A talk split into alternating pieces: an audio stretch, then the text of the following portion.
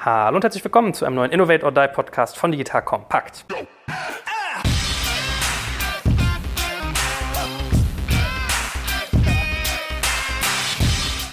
Mein Name ist Jörg Kaczmarek und in der heutigen Folge wirst du mitnehmen, wie die Metro als super spannendes großes Unternehmen seine eigene Digitalisierung stemmt. Das heißt, wir machen heute mal so eine kleine Folge, wo wir das, was wir bisher mit dem guten Boris Lokschin schon alles aufgearbeitet haben, mal in der Praxis anwenden. Und als besonderen Bonus haben wir einen Live-Mitschnitt von unserem Panel, was wir Boris und ich auf dem DCD zusammen mit dem Nils gemacht haben. Der ist bei der Metro der Domain Owner. Da haben wir schon ganz viel über die Praxis gesprochen und weil wir einen noch breiteren Blick haben wollten, haben wir heute den Timo sitzen, der als CDO von der Metro, glaube ich, auch einen super spannenden Blick hat. Also, du wirst heute vollgestopft mit Wissen über KPIs, über Agilität, wie mache ich das, IT-Org-Charts und Co. So, wenn ich Leute jetzt nicht heiß gemacht habe, weiß ich auch nicht. Aber first things first. Hallo, lieber Boris, schön, dass du mit dabei bist. Hallo. Was hast du denn für Berührungspunkte zur Metro, by the way? Wir arbeiten zusammen mit der Metronom, einem super spannenden Projekt. Einfach so eine Kombination aus vielem, was wir in den vorigen Folgen auch besprochen haben, ja, wo das, was sozusagen Timo und sein Team versuchen, in die Organisation zu bringen, an agiler Methodik, Org-Chart, äh, kombiniert wird jetzt auch nochmal mit der Technologie, äh, mit dem Sparker Commerce OS, was wir dazugeben für das Traders Business, was ein ganz spannender Businessbereich ist bei der Metro. Bist du ein bisschen biased oder darfst du trotzdem auch mal äh, kritisch bissig nachfragen? Ich probiere es. Gut, so, jetzt haben wir schon ganz viel das Wort Metro fallen lassen. Lieber Timo, herzlich willkommen, schön, dass du da bist. Erzähl doch mal ein bisschen was über dich. Was, was bist du für ein Typ? Wo kommst du her? Was machst du eigentlich? Wir sind neugierig auf dich. Gut, ja, Timo Salziner, ich bin der ganz schlimme Titel CIO CSO, das steht für Chief Information Officer und Chief Solution Officer, wobei mir das CSO besser gefällt, weil ich nämlich für Product, User Experience und Engineering zuständig bin bei der Metro, das heißt äh, knapp zweieinhalbtausend Mitarbeiter in dem Bereich äh, an acht Standorten weltweit, also relativ große Unit, die wir da im Hintergrund mitfahren. Ja, Hintergrund ist, wie es für einen Informatiker gehört, Informatikstudium, ganz klassisch, dann diverse Stationen in Deutschland gehabt und dann auch das Payback-System mit aufgebaut, zusätzlich noch größere E-Commerce-Shops gebaut in den letzten Jahren Jahren, bevor ich zur Metro ging, bei der Boda-Gruppe tätig gewesen, da so Companies mit in der Betreuung gehabt, wie eine Holiday Check oder Elite-Partner so mit begleitet als CTO und wie gesagt jetzt seit knapp zwei Jahren in dieser Rolle bei der Metro. Und Kinder, teure Autos? Äh, kein tolles Auto. Im Gegenteil, ich versuche irgendwie günstig von A nach B zu kommen. Kinder zwei Stück. Ja, glücklich verheiratet, Frau. Und ich versuche Hochdeutsch zu sprechen, bin Schwabe. Hm, okay. Was, glaube ich, in Berlin schwierig ist, wenn ich es richtig im Hinterkopf habe. Ja, nehme ich auch immer.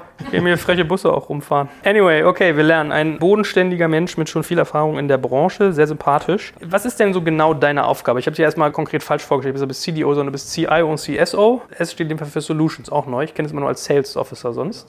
Was genau ist deine Aufgabe? Was tust du eigentlich in der Metro? Also da kommt jetzt dieses ganz schlimme Schlagwort, das ich überhaupt nicht mag. Also ich wurde geholt, um das Thema digitale Transformation anzuschieben. Und wie gesagt, ich mag das Wort eigentlich in der Form gar nicht, weil am Ende haben wir immer schon irgendwas mit digital gemacht. Also äh, um es einfach darzustellen, immer schon ist bei uns Strom im Einsatz gewesen, ob es an den Kassensystemen ist oder, oder an sonstigen Supply Chain Lösungen und so weiter. Aber es geht ein bisschen drum, auch hier Mindset natürlich mit zu verändern. Äh, ich glaube, wir werden auch gleich noch über Agil und so weiter sprechen. Und natürlich ist die Metro eher ein klassischer Brick-and-Mortar-Anbieter mit klassischen Märkten, die man so kennt und ja, sind halt sehr international unterwegs unterwegs, das heißt in 25 Ländern und äh, ja, aber haben halt bisher mit digital nicht ganz so viel gemacht. Aber in den letzten Jahren ist da relativ viel passiert. Das heißt, das sogenannte Belieferungsgeschäft bei uns, das heißt, dass wir tatsächlich Restaurants etc. jetzt von der Metro aus direkt mit LKWs etc. bedienen, ist für uns ein sehr stark wachsendes Geschäft und im Umfeld sind wir also sehr stark unterwegs. Das heißt, ganz klar in einen Omnichannel-Weg, den wir eingeschlagen haben und da ist meine Aufgabe, eben dieses Omnichannel-Business mit anzuschieben. Und wie muss ich dieses Konstrukt Metronom verstehen, damit wir einmal uns alle sauber abgeholt fühlen? Was ist das? Wie passt das bei euch in die Gesamtmetro hinein? Ja, also Metro ist erstmal super dezentral aufgestellt, das heißt äh, sehr viel Hoheit bei den Ländern, was es für eine Corporate-Funktion wie jetzt eben die Metro IT in Anführungsstrichen relativ schwer macht. Es gab vorher mehrere IT-Units innerhalb der Metro, die haben wir zusammengefasst unter einem neuen Namen, Metronom, den wir ziemlich heftig eingeführt haben, also eine knackige Guerilla-Marketing-Kampagne und dann hier in Berlin gefahren, was uns auch mit Startup-Verbänden und so ein bisschen Ärger bereitet hat, auch dazu geführt geführt hat, dass ich mal mit Zalando ein Entschuldigungsabendessen machen musste mit dem CTO. Aber neue Firma in der Form nicht wirklich gegründet, aber eine neue Brand aufgesetzt. Und ja, inzwischen kommt es im Unternehmen sehr, sehr gut an, weil wir auch da sehr viel Kultur mit reingebracht haben und einfach dafür sorgen, dass es jetzt eben nicht mehr die verstaubten Schmuddelkinder aus dem Keller sind, sondern dass es halt Leute sind, die ja durchaus Businessverständnis haben und die auch cool sein können und die auch das Business mit nach vorne bringen. Jetzt kommt ein kleiner Werbespot. Aufgepasst. Du kennst es doch sicherlich auch. Der Frühling ist im vollen Gange, es müsste mal wieder geputzt werden oder auch ausgemistet. Also wir haben das Thema auf jeden Fall gerade, denn nach unserem großen Live-Treffen von unserem Business Club Makers and Shakers missten wir gerade unseren ganzen Keller aus und dabei gibt es auch Dinge, da habe ich gar keine Lust, die aufwendig ins Internet zu stellen, sondern suche Hilfe. Und zwar haben wir da einen spannenden Partner, den kennst du bestimmt auch schon, denn mit Rebuy kannst du deine gebrauchten Artikel, wie zum Beispiel Bücher, Musik, Filme oder Technik wie Smartphones, HiFi und vieles mehr verkaufen. Komplett stressfrei, ohne lästiges Erstellen von Anzeigen und vor allem ohne stressige Kommunikation mit KäuferInnen. In nur 30 Sekunden findest du heraus, wie viel Geld du für deine Artikel bekommst und wenn dein Artikel im Lager von Rebuy angekommen ist, bekommst du das Geld ganz automatisch schon sechs Tage später ausgezahlt. Also, mach's wie wir, spar dir doch einfach das Text- und Abfotografieren deiner Schätze und besuche direkt Rebuy. Unter digitalkompakt.de slash Rebuy habe ich dir eine Weiterleitung eingerichtet und alle Infos findest du wie immer auch auf unserer Sponsorenseite unter digitalkompakt.de slash Sponsoren. Werbung Ende. So, und was muss ich mir vorstellen, wenn du jetzt irgendwie ein Headhunter holt dich, Olaf Koch trifft dich irgendwie auf dem Golfplatz zum Vorstellungsgespräch, also du merkst, ich überspitze. Was hat der dir denn gesagt, was seine Organisation als Digitalisierung eigentlich versteht? Also du hast gesagt, findest du doof, aber was erwartete man von dir? Nee, wir haben ehrlich gesagt gar nicht so sehr über das Thema Digitalisierung gesprochen damals und zwar nicht auf dem Golfplatz, korrekt, sondern wir haben uns ganz normal im Büro unterhalten, wo so das Thema sich wie hin bewegt. Und das war ehrlich gesagt auch der Grund, warum ich dann hier angefangen hatte, weil als ich angesprochen wurde vor jetzt knapp drei Jahren, weil die Metro für mich relevant ist, war meine erste Reaktion, no way. Also das klang nicht attraktiv. So ich allerdings jetzt die Vision der Metro anschaue, also ein Plattformgeschäft werden soll, wo man also Restaurants über digitale Kanäle mit uns vernetzt, wo das Ganze dann auch noch weitere Kommunikation mit aufbaut, dann ist es schon ein Thema, das ich erstmal sehr spannend finde. Das heißt, ich bin jetzt nicht so sehr von dem bestehenden Geschäft angelockt worden, sondern es ging darum, gemeinsam hier mit einem ziemlich schlagkräftigen Team und auch verschiedenen Startups, die wir jetzt in unserem Umfeld gerade mit aufbauen, hier einfach das Thema digital mit anzuschieben. Das bedeutet nicht nur, dass wir klassisch Fleisch und Wurst hier an der Theke verkaufen, sondern dass wir eben auch äh, digitale Services mit anbieten, um beispielsweise unsere Kunden, also schwerpunktmäßig Restaurantbesitzer als Beispiel, ja, die halt mit digitalen Produkten und Tools auszustatten. Gut, lieber Boris, ihr habt ja jetzt schon ein bisschen was miteinander zu tun. Bevor ich jetzt Timo mal löchere, wie die Organisation aussah, als er ankam und wie sie mittlerweile aussieht, wie nimmst du denn das Unternehmen wahr? Wo steht man dort? Was ist so bei all den Dingen, die wir schon als typisch in dem Segment besprochen haben, was ist da bei der Metro anzufinden, was nicht? Also ich glaube, was im Verhältnis zu vielen anderen Kunden oder auch Partnern schon ganz deutlich ein Unterschied ist, ist, dass das ganze Thema digital und ähm, am Ende auch das Organisationsmodell und auch das Level der an Agilität wird schon stark im Top-Down vorgelebt, ja, durch Timo und Co. und sein Team. Äh, das ist nicht immer so. Ja, man hat häufig so versprengte einzelne gallische Dörfer in Unternehmen, die dann versuchen, sich entsprechend zu organisieren. Dann gibt es irgendwie einen guten Product Owner oder einen guten E-Commerce-Leiter oder vielleicht einen smarten CTO und dann vielleicht nochmal ein, zwei Developer, die dann ganz große Schwierigkeiten haben, eigentlich über ihr Level hinaus nach oben jegliche Art von sozusagen Arbeitsmodus, Budgetierung, Tooling etc. zu transportieren. Ja, schreiben dann für jede Wiki-Lizenz Business Cases und und und. Ja. Das ist hier schon anders. Das ist, glaube ich, auch deutlich, deutlich einfacher dann vorzugehen, wenn das Top-Down durch die Organisation fließt. Ja. Ähm, auch natürlich die Menge an Leuten. Ja. Das geht nicht darum, hier ähm, zwei, drei, vier, fünf Leute aufzubauen, sondern wenn man sich anschaut, Timo hat ja gerade gesagt, knapp zwei, zweieinhalbtausend Leute, die dort jetzt zusammengefasst wurden. Das ist auch schon mal eine Ansage. Ja. Ich glaube, es gibt nicht allzu viele Unternehmen, auch große Unternehmen, ja, die ein Digital-Team oder Digitalisierungsteam dieser Größenordnung haben in Deutschland. Ja. Da fallen mir zumindest nicht allzu viele ein. Ja. So, und dann natürlich auch die Vision jetzt nicht einfach nur, auch das hat Timo gerade schon kurz angesprochen, ja, dieses Plattformgeschäft aufzubauen und jetzt nicht zu sagen, wir wollen jetzt einfach 0,01 Prozent unseres Umsatzes nicht mehr über Fax, sondern über, über Online abzuwickeln. Ich glaube, das ist zumindest vom Ambitionslevel, das ähm, glaube ich, eine super wichtige Voraussetzung bei Digitalisierung, dass das Ambitionslevel stimmt oder das Angstlevel, beides gut, ja, sage ich auch mal, Ambition oder Angst, beides gute Trigger, um Dinge zu tun. Ambition natürlich erstmal per se positiver behaftet. Das heißt, ich bin Category Leader im Bereich A, B, C und ich möchte das jetzt auch digital werden und ich, ich sehe meine Fälle davon schwimmen und ich muss jetzt Dinge tun. Also Ambitionslevel, richtiges Org-Chart, sozusagen Top-Down-Approach und einfach auch die Größenordnung ist, glaube ich, schon ein deutlicher Unterschied zu vielen anderen, die sich da versuchen aufzustellen. Ja. Und jetzt mal Hand aufs Herz, was hast du da für eine Organisation vorgefunden, als du angefangen hast? Ja, es war schon eher klassisch. Also wie gesagt, es war verteilt ein bisschen in unterschiedliche auch Funktionsbereiche, aber es gab eben klassisch, wie man es in einem großen Konzern kennt, Abteilungsleiter, Hauptabteilungsleiter, Bereichsleiter, also die ganze klassische Hierarchie, die man, die man so kennt. Es gab allerdings auch schon, äh, wie Boris gerade gesagt hat, auch so eine versprengte Unit, die sich mit dem Thema digital beschäftigt hat. Die waren schon ein bisschen moderner auch aufgestellt. Da ist auch das Thema Agil schon seit zwei, drei Jahren aktiv gewesen. Das heißt, Agil ist jetzt für die Metro jetzt nichts Neues, sondern machen wir schon seit ein paar Jahren. Aber die Aufgabe ist halt jetzt dafür zu sorgen, dass da mehr oder weniger alle mitziehen, was nicht für alle Bereiche Sinn macht. Ich glaube, eine große SAP-Implementierung jetzt agil umzusetzen, würde relativ wenig Sinn machen. Ja, deswegen ist es ursachengerecht, muss man halt die jeweilige Methodik einsetzen, aber ein Großteil der Organisation ist inzwischen agil mit unterwegs und organisatorisch haben wir inzwischen eine Struktur, die, die sehr, sehr flach ist, weil wenn du mal versuchst, zweieinhalbtausend Leute über drei Hierarchieebenen abzubilden, dann ist das schon mal eine Ansage. Und das gelingt uns durch sehr viel Kommunikation, es gelingt uns durch auch wirklich flache Hierarchien in der Form, dass wir auch vorleben, wie so ein Team mit zu leiten ist. Und in der Vergangenheit ist halt so, dass Karriere bei der Metro gemacht, in dem du halt einfach fachlich sehr, sehr gut warst und inzwischen zählen auch noch andere Dinge. Das heißt, Leadership, Kommunikation, strategisches Denken sind alles Themen, die vorher nicht so wirklich relevant sind, wo wir aber sehr großen Wert drauf legen. Wir haben ein Strategie-Framework eingeführt namens VMOSA, steht für Vision, Mission, Objective, Strategies and Actions. Kann ich also jedem empfehlen, mal danach zu suchen. Da sind inzwischen alle unsere Solutions, auch alle Organisationseinheiten danach mit strukturiert. Also haben sehr, sehr viel gemacht. Und das ist jetzt nur eins von vielen Beispielen, wo wir also tatsächlich diese Transformation anschieben. Und das hat neben den organisatorischen Auswirkungen auch kulturelle Auswirkungen. Das muss man nochmal langsam sagen. VMOSA war was? Vision? Vision, Mission, Objectives, Strategies and Actions. Und was muss ich mir darunter genau vorstellen? Also wie hilft dir das weiter? Das ist so, dass wir quasi jegliche Führungskraft oder auch Teams gezwungen haben, dieses Vimosa Framework auszufüllen. Das heißt, jedes Produkt bei uns, jede Organisationseinheit hat dieses Vimosa Framework ausgefüllt. Das heißt, äh, ich weiß zu dem Online-Shop, was die Vision dieses Online-Shops ist, was die Mission dazu ist, was die Objectives sind, also die Ziele, die dahinter liegen und Strategien, was also in den nächsten ein, zwei Jahre angegangen werden soll. Und Actions sind dann kurzfristige Themen, das heißt, was in den nächsten sechs Monaten angepasst wird. Und das Dokument entwickelt sich weiter, ist also jeweils ein Einseiter der dann auch dem Unternehmen bekannt ist. Und dazu machen wir sehr viel Kommunikation und das treibt einfach so eine strategische Denke. Was genau ist denn mal der Unterschied? Ich finde es ja immer schwer auseinanderzuhalten zwischen zum Beispiel Vision, Mission und Strategie. Das ist ja irgendwie so ein bisschen auch fließender Übergang, oder? Ja. Wir sehen es eher in Zeitschreiben. Das heißt, so eine Vision ist ja so sehr langfristig betrachtet. Also man denkt eher so Richtung 10, 12 Jahre. Eine Mission geht eher so Richtung 5 bis 8 Jahre und Strategies sind für uns eher so zwei Jahre. Dazwischen kommen noch die Objectives, äh, wo wir sagen, okay, das ist so die Zielausrichtung, führen in der gesamten Unternehmen gerade Objectives and Key Results ein, also OKRs und äh, da orientieren wir uns eben sehr, sehr stark an diesem Objectives-Ansatz. Das heißt, wir versuchen Outcome-getrieben zu arbeiten, nicht Output-getrieben. Ein paar Schlagworte hier reinschmeißen, aber das sorgt dafür, dass das Unternehmen im Augenblick ein bisschen anders tickt. Also in der Vergangenheit war es so, dass ein IT-Projekterfolg war, wenn es in Time und in Budget abgeliefert wurde. Ob das tatsächlich irgendwas gebracht hat, hat niemand interessiert.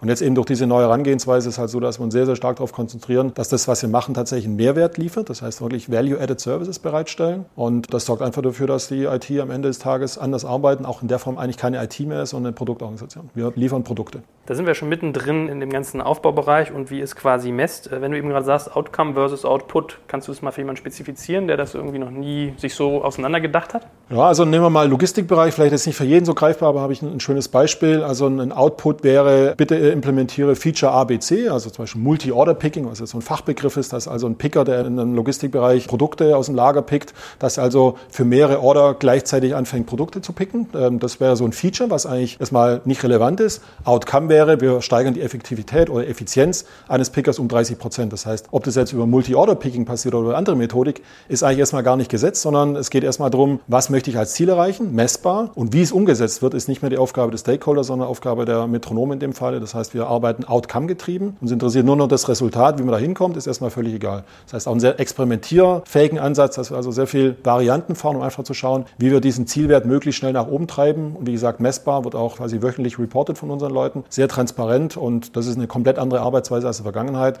wo sie IT quasi für Monate zurückgezogen hat. Dann kam irgendwas Produkt heraus und es hat niemand interessiert. Super mhm. frustrierend, sowohl fürs Business als auch für die IT-Leute. Aber das war so, ja, eigentlich Status quo in der Vergangenheit. Aber habe ich das richtig verstanden, dass ihr Outcomes und Outputs dann sozusagen trennt, voneinander separiert oder muss jeder Output auch immer gleichzeitig eine Outcome-Vision aufzeigen? Wir betrachten Output in der Form gar nicht mehr. Das heißt, Output ist das, was automatisch passiert, aber wird nirgendwo mehr irgendwie dokumentiert oder protokolliert, sondern wir protokollieren nur noch quasi die Zielerreichung und das ist schlussendlich dann der Outcome. Boris, du bist ja da erfahren. Auf so einer Best-Practice-Skala von 1 bis 10 ist das eher schon so im oberen Drittel oder wie verortest du das? Das ist eher schon im oberen Drittel. Ich glaube, das ist super wichtig. Auch eine ganz wesentliche Beobachtung, dass sehr häufig diese versprengten Teams, über die ich vorhin gesprochen habe, selbst wenn die maximal es hinbekommen, sich sozusagen agil aufzustellen und vielleicht auch die entscheidenden Stakeholder überzeugen können, dann wird es am Ende des Tages gibt ganz häufig diese unsichtbare Decke, bei der man dann eben dann doch reinläuft in so klassische Management Reporting, Risk Management Frameworks. Ja, bei denen schaut dann jemand drüber ja, und entscheidet dann eben nur rein nach Cost KPIs oder nach ist der Scope erfüllt KPIs und äh, ihr arbeitet doch so lange daran und und ne, was kostet das? Und tatsächlich wird das eigentliche Ziel aus dem Auge verloren.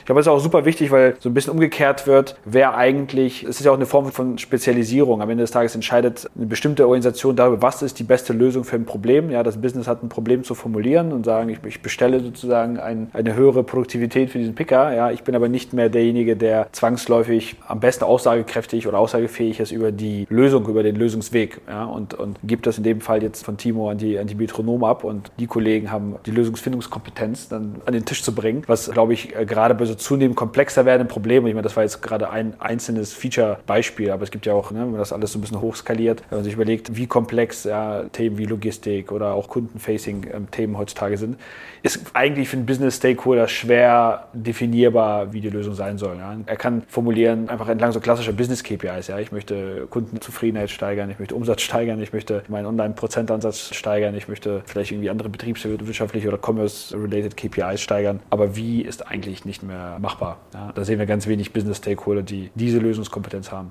Das will ich jetzt genauer verstehen. Wie genau bildet ihr das prozessseitig ab? Weil du brauchst ja gefühlt immer einen, der den Hut auf hat, der das ganze Projekt irgendwie managt, kontrolliert. Wenn man dann mehrere Stakeholder hat, der eine gibt irgendwie eine Vorgabe an und sagt, ich hätte gern, wie jetzt gerade das Beispiel mit dem Picker hatte, da mehr Performance, mehr Effektivität, mehr Effizienz, mehr whatever. Und jemand anders macht sich über die Lösung Gedanken und dann hat man vielleicht noch eine dritte Partei, die in der Umsetzung mit im Begriffen ist. Dann schieben die sich auch mal gegenseitig den schwarzen Peter zu, wo es jetzt gehakt hat. Das ist ja irgendwie schwer zu steuern. Wie macht ihr das? Also wir haben, als ich angefangen hatte, war die Situation die, dass aus mir nicht ersichtlichen Gründen ein auch mir unbekannter Algorithmus im Hintergrund war, wer welches Projekt umsetzt. Das heißt, irgendjemand kannte den Schwager von dem und dann hat man halt dieses Projekt umgesetzt. Und da haben wir relativ schnell eingegriffen in der Form, dass wir ein Portfolio-Management eingeführt haben. Äh, es war jetzt nicht sowas wie Safe, wo irgendwie also ein riesen komplexes Ding eingeführt wird, sondern es war sehr, sehr pragmatisch. Wir arbeiten bereits zeitschreibengesteuert. Das heißt, alle sechs Monate wird eine neue Priorisierung gemacht. Das heißt, klingt jetzt ein bisschen formal, aber es wurden Projektanträge eingereicht, die dann einfach priorisiert wurden nach drei Kriterien, nämlich ein Business Score, das heißt, was bringt es wirklich betriebswirtschaftlich, einem Strategy Score und einem IT-Score. Das heißt, es gab jeweils Leute, die dann auch einen Wert abgegeben haben, um schlussendlich dann auf eine Liste zu kommen, die in einer Reihenfolge umgesetzt wurde. Wer ähm, macht das ganz kurz, diese Scores? Wer bewertet ähm, Die Business Score wird aus dem Finance-Controlling-Bereich ausgemacht, ähm, IT überraschungsfrei aus der IT, also sprich irgendwelche Architekten sitzen da drauf und bewerten das. Und Strategy Score war am Anfang die Strategieabteilung, das hat man aber irgendwann zur Chefsache gemacht und war wirklich das Board, das schlussendlich dann diese 80 Anträge einmal im Halbjahr durchgegangen sind und dann schlussendlich Werte vergeben haben. Die waren dann gedrittelt, aufgeteilt und dann gab es halt einen Gesamtscore und das war dann die Reihenfolge, in der wir aus IT-Sicht daraus Dinge abbilden sollten. Da gab es natürlich Dependencies zwischen den verschiedenen Projekten, sodass auch mal was von einem anderen umgesetzt wurde, wo ein bisschen Fragezeichen aufkamen. Das führen wir jetzt gerade über, weil es halt noch die klassische Projektmanagement-Methodik war, jetzt eben in einen OKR-Ansatz. Ganz tolles Wort kreiert, hatte ich mal einen Kreativschub. Poker wird das jetzt genannt, steht für priorisierten Objectives and Key Results. Und äh, dieser Poker-Ansatz sorgt halt dafür, dass wir jetzt priorisierte Objectives umsetzen und die eben messen in Form von Key Results. Und das ist ein sehr klassischer Prozess. Also diejenigen, die OKRs nicht kennen, das ist also ein Prozess, der auch bei Google und LinkedIn etc. zum Einsatz kommt, um einfach A, mehr Transparenz zu haben und B, aber auch einen klaren Fokus zu haben. Das heißt, die Teams committen sich auch nur zu bestimmten Dingen, wo sie auch die Kapazität dazu haben. Und da kommt eben dieses P bei dem Poker dazu, dass einfach auch Prioritäten dahinter liegen. Das heißt, es kann durchaus sein, dass da 60, 70 Outcomes eingefordert werden, wir halt nur 30, 40 davon umsetzen können, weil wir einfach die Kapazität dazu nicht haben. Ich wollte gerade sagen, wenn ihr da 80 Anträge habt, das heißt, man muss ja wahrscheinlich ein Stück weit parallelisieren, manche Dinge, und ganz viele Sachen bleiben irgendwie auf der Strecke. Wie ja. fängt man sowas ab? Da hilft uns natürlich, dass erstmal vom Board auch die Unterstützung da ist. Das heißt, es ist schon so, dass wir regelmäßig auch äh, Stakeholdern sagen, das wollen wir die nächsten halbe Jahre nicht anfassen. Und das sorgt klar für ein bisschen Unmut, aber äh, da hilft einfach, das ist auch von Loris angesprochen, so ein bisschen Top-Down-Ansatz. Das heißt, wenn ich eine klare Priorität aus diesem Prozess raus habe, dann fängt auch keiner das Motzen an, auch wenn natürlich vielleicht ein Land mal eine andere Priorität auf so ein Thema sieht, als das Board das sieht. Aber am Ende sind wir eine Gruppe und müssen halt dafür sorgen, dass das aus dem Gruppeninteresse möglichst sinnvoll umgesetzt wird. Okay, ich meine, wenn man drei Entitäten hat, die quasi drei unterschiedliche Scores vergibt, dann hat man ja auch irgendwie eine sozusagen eine, eine, Herleitung. Verstehe. Ist ja am Ende auch immer eine Opportunitätsentscheidung. Ich glaube, das ist super wichtig. Ich glaube, wenn man halbwegs sein Business im Griff hat, dann gibt es, glaube ich, egal ob ich sozusagen im Commerce-Business bin, wir hatten jetzt letzte Woche bei uns ein internes Meeting mit unserem Product- und Technology-Team. Das ist immer eine, am Ende eine Frage von, was lässt du liegen. Ja? Wenn ich mir den Backlog anschaue, den unsere internen eigenen RD-Teams generieren, dann übersteigt er unsere Capacity. Wenn ich mir den, dazu nochmal zusätzlich den Backlog angucke von den Product-Teams, was würden sie gern bauen, übersteigt dieser Backlog die Capacity. Wenn ich mir angucke, was bestellen sozusagen Kunden ja, an Dingen oder an Features und Partner bei uns, dann übersteigt dieser Backlog die Capacity Capacity. Also jeder einzelne für sich, ja. So, und wenn du die drei dann zusammenführst, dann hast du noch mal ein paar Ideen, dann hast du noch ein paar strategische Dinge, dann hast du noch ein bisschen Support. So, dann ist es am Ende eine Prioritätsfrage. Ja? Du kannst quasi nicht, du musst das entsprechend aussteuern, du musst dir wirklich überlegen, ja, was, in welche Gewichtung tust du das. Und ich glaube, das ist auch ein super wichtiges Merkmal, so dieses, also wir nennen das relativ simpel bei uns, so diese Let-it-go-Mentalität. Also man muss einfach, das ist, klingt leichter als es ist, ja, aber man muss in dieses Meeting kommen und muss einfach allen klar sein, dass irgendwo die Linie gezogen wird, ja, und umso besser ich das strategisch oder wirtschaftlich oder welchen Parameter auch immer für mich priorisieren kann, umso besser ist es. Und, das, und dieses Verständnis ist bei weitem, auch wenn es so leicht klingt, nicht in allen Chefetagen so. Also ich habe jetzt keinen statistischen Wert, aber so gefühlt wirklich 80, 90 Prozent der Gespräche, na, wenn du mit den Fachteams sprichst und die dann hinterher Projekte intern pitchen, dann ist das, was sozusagen das Management, die Eigentümer, ja, die Geschäftsführer einfordern, schon von vornherein nicht realistisch, weil das entweder die Kapazität oder die gegebene Zeit oder das von ihnen selbst bereitgestellte Budget eigentlich schon sprengt. Ja. Und wenn du dann noch so ein paar technische Risiken nochmal draufhängst dann auf solche Projekte, dann ist das deutlich zu viel. Dann, ja. Jetzt kommt ein kleiner Werbespot. Aufgepasst! Wenn man so darüber nachdenkt, hängt die Leistung eines Unternehmens oft von der Qualität der sogenannten Digital Experience ab, die man Kundinnen und Mitarbeitenden bietet. Wenn deine Apps, Websites oder andere Benutzererfahrungen zu verwirrend sind, werden deine Kundinnen nicht lange bleiben und wahrscheinlich nichts von dir oder sogar von deinen Mitbewerbern kaufen. Und genauso ist das auch bei deinen Mitarbeitenden. Wenn sie zu frustriert oder überfordert von der Software sind, die sie nutzen sollen, leidet die Produktivität natürlich stark darunter. Und unser Partner Pendo ändert das. Mit Pendo bekommst du die All-in-One-Plattform für die Digital Experience Experience, damit du deine NutzerInnen besser verstehen kannst und erkennst, wo es Schwierigkeiten gibt. Pendo kombiniert nämlich Produktanalysen, In-App-Anleitungen, Benutzerfeedback und Session-Replays, damit du die Softwareerlebnisse für alle KundInnen und Mitarbeitenden verbessern kannst. Über 10.000 Unternehmen nutzen Pendo jeden Tag, darunter einige der innovativsten Organisationen der Welt. Und wenn du also auch Pendo nutzen willst, schau doch einfach mal unter digitalkompakt.de slash Pendo, schreibt sich P-E-N-D-O, vorbei. Dort kannst du das Ganze einfach mal kostenfrei testen und wie immer findest du alle Infos auch auf unserer Sponsorenseite unter digitalkompakt.de/slash Sponsoren. Werbung Ende. Jetzt ist ja spannend noch zu verstehen, du hast gesagt, 2500 Mitarbeiter an acht Standorten. Wie managt man das von der Struktur her? Also es ist ja ein Riesenbrett, was man da eigentlich fährt. Mhm. Wie habt ihr die Hierarchien gebaut? Wie habt ihr die Kommunikationsprozesse etabliert? Wie muss ich mir das vorstellen? Also vielleicht mit Kommunikation anfangen. Wir machen wahnsinnig viel Kommunikation. Das heißt, wir haben so alle sechs Wochen so ein sogenanntes Town-Meeting, wo wir also dann wirklich groß auf der Bühne vor ein paar hundert Mitarbeitern dann Video gebroadcastet in die Welt hinaus, äh, die 2000 Mitarbeiter erreichen. Sehr interaktive Session, das heißt, über ein Online-Tool kann man auch Fragen einreichen, die wir dann live on stage, was immer ein gewisses Abenteuer immer ist, weil du nicht weißt, was vorher kommt, einfach dann auch mit beantworten. Ich selber schreibe alle zwei, drei Wochen einen internen Blog, von dem glaube ich schon 600, 700 Leute folgen, wo ich dann auch solche Themen wie Product Management, aber auch mal kritische Themen, wie wir mit Homeoffice-Regelungen umgehen, tatsächlich ansprechen. Also sehr breit gestreut. Wir machen eine sogenannte Solution Expo zweimal im Jahr. Das heißt, es ist so ein Marktplatz, wirklich mit Ständen in einer unserer großen Hallen, wo also auch hier dem Corporate-Volk quasi gezeigt wird, was wir alles gerade bauen. Da sitzen also auch dann die Leute da, die Produkte erklären und das sorgt inzwischen inzwischen sogar so für Anklang, dass da Leute aus der Welt anreisen, um schlussendlich hier in Düsseldorf im Headquarter sich diese Solution Expo anzuschauen. Also wahnsinnig viel Kommunikation ist, ist die Lösung. Hierarchien, wie gesagt, sind wir ziemlich radikal rangegangen, haben das jetzt auf drei Hierarchien beschränkt. Auch sind so von den klassischen Titeln wie Hauptabteilungsleiter und so abgegangen. Das heißt, äh, auch jetzt metrospezifische Titel geformt. Es gibt also sogenannte Domain Owner. Nils hast du vorher angesprochen, ist einer davon. Es gibt Unit Owner und das war's. Also das sind die zwei Hierarchiebenen und dann eben noch die Geschäftsführung obendrauf. Und das sind die Strukturen, die wir jetzt gebildet haben. Deswegen Kommunikation und Struktur ist ein Thema, aber auch klare Prozessvorgaben. Wie bewertest du das? Ich glaube, es ist erstmal, also jede Company muss für sich ein Modell finden. Ob das jetzt das Modell ist oder andere Organisationsmodelle, hängt immer super stark davon ab, was man für eine Firma ist. Wir haben jetzt, wenn ich mal ein bisschen schaue, wie das bei uns organisiert ist, ist das ähnlich, ist erstaunlicherweise nicht ganz so flach. Ich glaube, wir haben, wo wir kleiner sind, irgendwie zehnmal kleiner, mehr Levels, ja, ist aber, wie gesagt, dem Business, dem Business, glaube ich, selber überlassen. Ja. Wenn das gelingt und wenn die Kommunikation trotzdem funktioniert und wenn sich auch jeder fachlich und, also wenn jeder einen sauberen Karrierepfad hat, das ist, glaube ich, immer so ein super wichtiges Learning-Team, hat es vorhin gesagt, dass initial, und das bei vielen Firmen ja so, dass, dass wirklich nur das Thema Fachkompetenz entscheidet.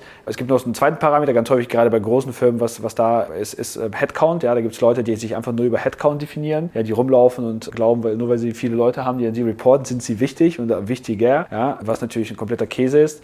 Also da wird sozusagen der individuelle Leverage komplett rausgenommen. Also wir haben eine Sache, die, glaube ich, dem sehr ähnlich ist. Bei uns sind sozusagen die Titel, die vergeben werden, hängen nicht an zwangsläufig an der Fachlichkeit. Ja, ich kann einen Titel haben, also ich kann jetzt unsere Office Managerin nehmen, ja, die einen ähnlichen Titel hat, ja, die vielleicht jemand, der zuständig ist für ein Product Management. Also da wird immer der individuelle Leverage auf die Organisation abgebildet. Also ich kann einen hohen Leverage haben, trotz meiner Position. Es ist nicht zwangsläufig bei uns vorgegeben, dass nur weil ich ein Entwickler bin, ich zum Beispiel weniger verdiene als mein Teamlead oder mein Teamlead weniger verdient als der Architekt. Also auch die Gehaltsgefüge hängen sozusagen nicht mehr an dieser Leiter, sondern immer noch am persönlichen Leverage. Wenn ich zum Beispiel einen super uniken Skill habe, ja, der schwierig ist im Markt zu bekommen, dann ist es absolut fein, dass ich, oder wenn ich ein Architekt bin, der äh, einen ganz hohen Leverage hat, weil ich an dem wichtigsten Product-Teil arbeite, dann ist es bei uns zum Beispiel so, dass das ähm, absolut mehr Leverage einem gibt, ja, und ich dann in meinem Titel auf einem ähnlichen, zum Beispiel Director-Level sein kann wie jemand anders. Ich könnte also auch, in unserem Beispiel, könnte auch unsere Office-Managerin eine Director-Titel tragen, wenn wir der Meinung wären, dass sie einen hohen Leverage auf die Organisation hat wenn sie fehlt und hier die Prozesse alle nicht mehr laufen und das irgendwie total katastrophal für uns wäre.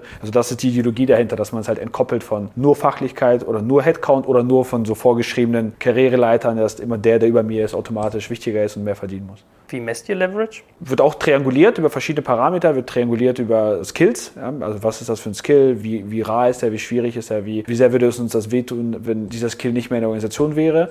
Social ist ganz wichtiger Parameter. Also wir bewerten ganz stark auch durch so 360-Reviews, ja? wie, wie hoch sozusagen der individuelle Score. Du kannst halt Leute haben, die toxisch sind, aber brillant in dem, was sie machen. Ja, das sind dann Leute, die ganz schnell zur Tür herausbegleitet werden. Bei uns in unserer Organisation ist aber bei weitem nicht so. Es gibt Leute, die in Sales-Organisationen zum Beispiel ganz häufig oder auch im Engineering dann äh, auch behalten werden, weil sie eben sehr, sehr gut sind. Bei uns, wir haben für uns festgestellt, dass eben toxische Leute andere Leute runterziehen, die Motivation runterziehen und dann kannst du noch so brillant sein. Das ist halt einfach eine Eigenschaft, die dann nicht passt. Also Fachlichkeit, also Leverage, Social Skills und dann kommen dann natürlich so die klassischen Dinge nochmal dazu. Wie viel Verantwortung trage ich? Habe ich Responsibility über andere? Kann ich Guidance geben? Bei dem Responsibility-Thema zum Beispiel wird ganz hoch gewichtet. Ist mein Leverage stark genug dadurch, dass ich Leute entwickeln kann? Ja, wir haben zum Beispiel verschiedene Profile. Es gibt Leute, die sehr, sehr gut sind als Individual Contributor, die sehr, sehr gut sind als Manager, wo du sagst, hey, der Joel, der ist gut darin, diese drei Leute zu managen, gut im Fall, also gleich effizient, aber der ist nicht gut darin, diese drei Leute weiterzuentwickeln. So, und das bewerten wir zum Beispiel für uns intern und sagen, hey, die Leute, die andere leveragen und fördern können, kriegen halt einen höheren Score gibt ja so dieses bekannte Beispiel von dem Steve Jobs, so A-Player, Higher A-Player, B-Player, Higher C-Player, C-Player, Higher D-Player. So, da glauben wir zum Beispiel sehr stark dran, dass wenn du eben Leute reinholst, die B-Player sind, also die einen net negativen Score haben oder Leverage auf die Leute unter ihnen, dann sind das genau die Leute, die immer ihre Leute künstlich uninformiert halten, künstlich dumm halten, fern von Entscheidungen, Dinge nicht erklären, sie nicht fördern, ja, weil sie einfach immer befürchten, dass derjenige schlauer, besser wird, ja, deine eigene Position einnimmt. Und wir versuchen für uns genau das eben rauszufiltern durch dieses Modell und sicherzustellen, dass wir eigentlich immer so ein A-Player-Environment aufrechterhalten. Timo, wie lange würdest du sagen, dauert es denn, eine Organisation so umzustrukturieren, wie du es jetzt gesagt hast? Also wir hatten irgendwie einen Vimosa, wir hatten irgendwie Outcome als neue Richtung, ihr habt irgendwie Poker, ihr habt eine drei Ebenen Hierarchie über zweieinhalbtausend Leute. Das ist ja alles Change Management. Wie lange muss ich mir, mich mir verschreiben, um so eine Prozesse überhaupt aufzusetzen? Also wir machen das jetzt seit zwei Jahren, sind aber noch lange nicht angekommen, wie ich mir das vorstelle. Das heißt, sind eigentlich noch mittendrin. Wie lange das noch dauern wird, kann ich ehrlich gesagt gar nicht sagen. Hängt natürlich auch ein bisschen von der Ausgangssituation ab. Wenn du jetzt ein Unternehmen wie die Metro, die 50, 60 Jahre im Markt ist, wo du auch Mitarbeiter hast, die seit 20, 30 Jahren im Unternehmen sind, wo du auch äh, naturgemäß, weil man, der Mensch an sich ist halt einfach ein Gewohnheitstier, Veränderungsbereitschaft eher gering ist, äh, dann ist es einfach ein längerer Prozess. Wenn du jetzt, glaube ich, ein Unternehmen umbauen möchtest, das irgendwie fünf Jahre im Markt ist und da eine andere Kultur einführen möchtest, dann kann ich mir das relativ schnell vorstellen. Bei uns ist jetzt nach zwei Jahren schon relativ viel passiert also auch gerade die von Boris angesprochenen Themen betreffen uns natürlich auch. Wir sind sehr radikal reingegangen. Beispielsweise gibt es bei uns keinen individuellen Bonus mehr, komplett gekillt. Wir haben aber auch zum Beispiel Titel abgeschaffen, das heißt, es gibt keinen Junior, Senior etc. mehr. Also von daher sehr aggressiv auch an bestimmte HR-Themen rangegangen. Jetzt beschäftigt uns gerade intensiv das Thema Performance Management, was echt ein dickes Brett ist, also super schwer zu lösen. Wir sind im Thema Employee Engagement radikal rangegangen. Das heißt, wir führen nicht wie früher einmal im Jahr eine Mitarbeiterumfrage durch, sondern wir führen die einmal im Monat durch. Das heißt, einmal im Monat bekommen alle Mitarbeiter von uns einen kurzen Fragebogen zugeschickt, komplett toolgestützt. Und daraus messen wir dann wiederum 14 KPIs, um sicherzustellen, dass auch da die Führungskraft einen guten Job macht, was wie gesagt nicht bonusrelevant ist, weil wir keinen Boni haben. Aber ich kann sehr genau sagen, an welchem Standort sich welche Mitarbeitergruppe wie gerade fühlt, wo der, die Führungskraft einen guten Job macht und wo nicht. Das heißt auch sehr viel Kommunikation über so ein Tool, weil als Mitarbeiter kann ich dann auch nicht nur einen Wert abgeben auf die Umfrage, sondern auch einen Kommentar. Der kommt anonym bei der Führungskraft an und die Führungskraft hat dann die Möglichkeit, nicht anonym wieder zu antworten, sodass also auch über das Tool auf einmal sehr viel Kommunikation stattfindet. Also von daher sehr viel Tooling eingeführt, sehr viel Prozesse eingeführt, aber wir sind noch nicht da, wo ich mir das vorstelle. Wie incentiviert ihr, wenn ihr keine Boni mehr habt? Über Purpose. Das heißt, unsere Leute sollen, also erstmal geht es darum, ich glaube nicht, dass, sagen, nehmen wir mal einen Entwickler, ein Entwickler darüber motiviert ist, wenn er am Ende des Jahres nochmal 2000 Euro mehr Bonus bekommt. Das glaube ich nicht, dass es funktioniert. Deswegen wird er unter dem Jahr nicht schneller programmieren oder kreativer sein oder sonst was, sondern er muss sich mit der Aufgabe identifizieren. Und deswegen glaube ich, dass dieses Purpose-Thema viel wichtiger ist, als irgendwelche Boni auszuschütten. Und auch so ein Jahresendgespräch, wo du dann versuchst, krampfhaft den Mitarbeitern nochmal Feedback zu geben, was übers Jahr hinweg gut oder schlecht lief. Meistens hast, fällt dir dann eh nichts mehr ein, wenn du in so einem Meeting drin bist. Deswegen auch Feedback-Kultur. Wir haben gerade ein 360-Grad-Feedback-Ding eingeführt. Ich selbst bin relativ schlecht leider im Feedback geben, sodass ich also für mich also ist auch so eine Strichliste für, dass ich versuche, einmal die Woche irgendwelche Mitarbeiter zur Seite zu nehmen und kurz Feedback zu geben. Mit der Regel, sieben von zehn Feedbacks sollten positiv sein. Also Feedback heißt nicht immer nur einen Mitarbeiter mal äh, zusammenfalten, sondern im Gegenteil eher positives Feedback zu geben. So, und mit diesen Mechanismen arbeiten wir grundsätzlich. Und die eben angesprochenen Maßnahmen sorgen einfach dafür, dass sie so eine selbst große internationale Organisation wie wir so langsam aber sicher dreht. Also ich bekomme gerade zum Beispiel auf die Blogs, die ich schreibe, jetzt gerade aktuell Homeoffice-Regelung,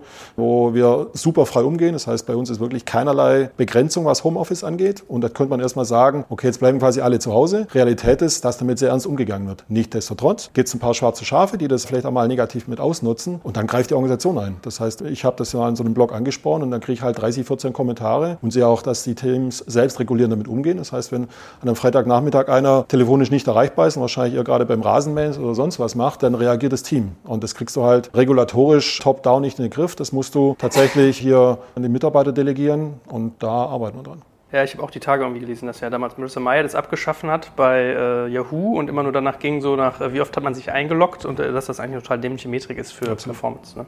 Wo du sagst Tools, was benutzt ihr denn für technische Werkzeuge, um euch zu steuern? Welche Lösungen setzt ihr ein?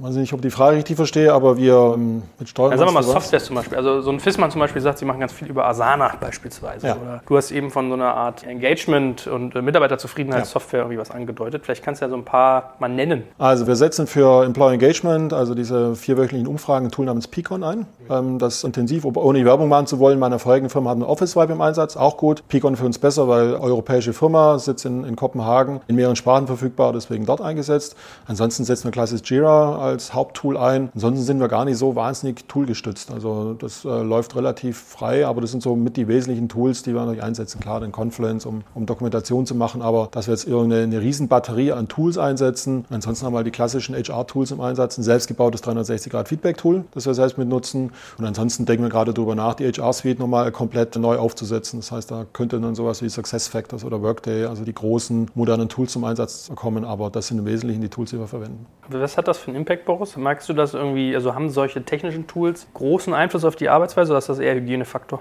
Haben schon Einfluss auf die Arbeitsweise. Ich glaube, am Ende des Tages sind die Tools zur Bewertung super relevant. Das ist auch eine ganz große Best Practice, sowas zu haben. Das ändert auch sehr viel Kultur, weil in den allermeisten Firmen, also das Tool ist gar nicht so entscheidend, weil in den allermeisten Firmen wird ja damit das erste Mal quasi bottom-up bewertet. Ja? Klingt jetzt leichter, als es ist. Ja? Es ist komplett unüblich bei den allermeisten, gerade großen Unternehmen, dass Mitarbeiter den Chef bewerten. Ja? Der Chef gibt Feedback, ja? dein Vorgesetzter gibt dir Feedback und du gibst deinen Untergebenen Feedback und so die weiter, die Karriereleiter runter.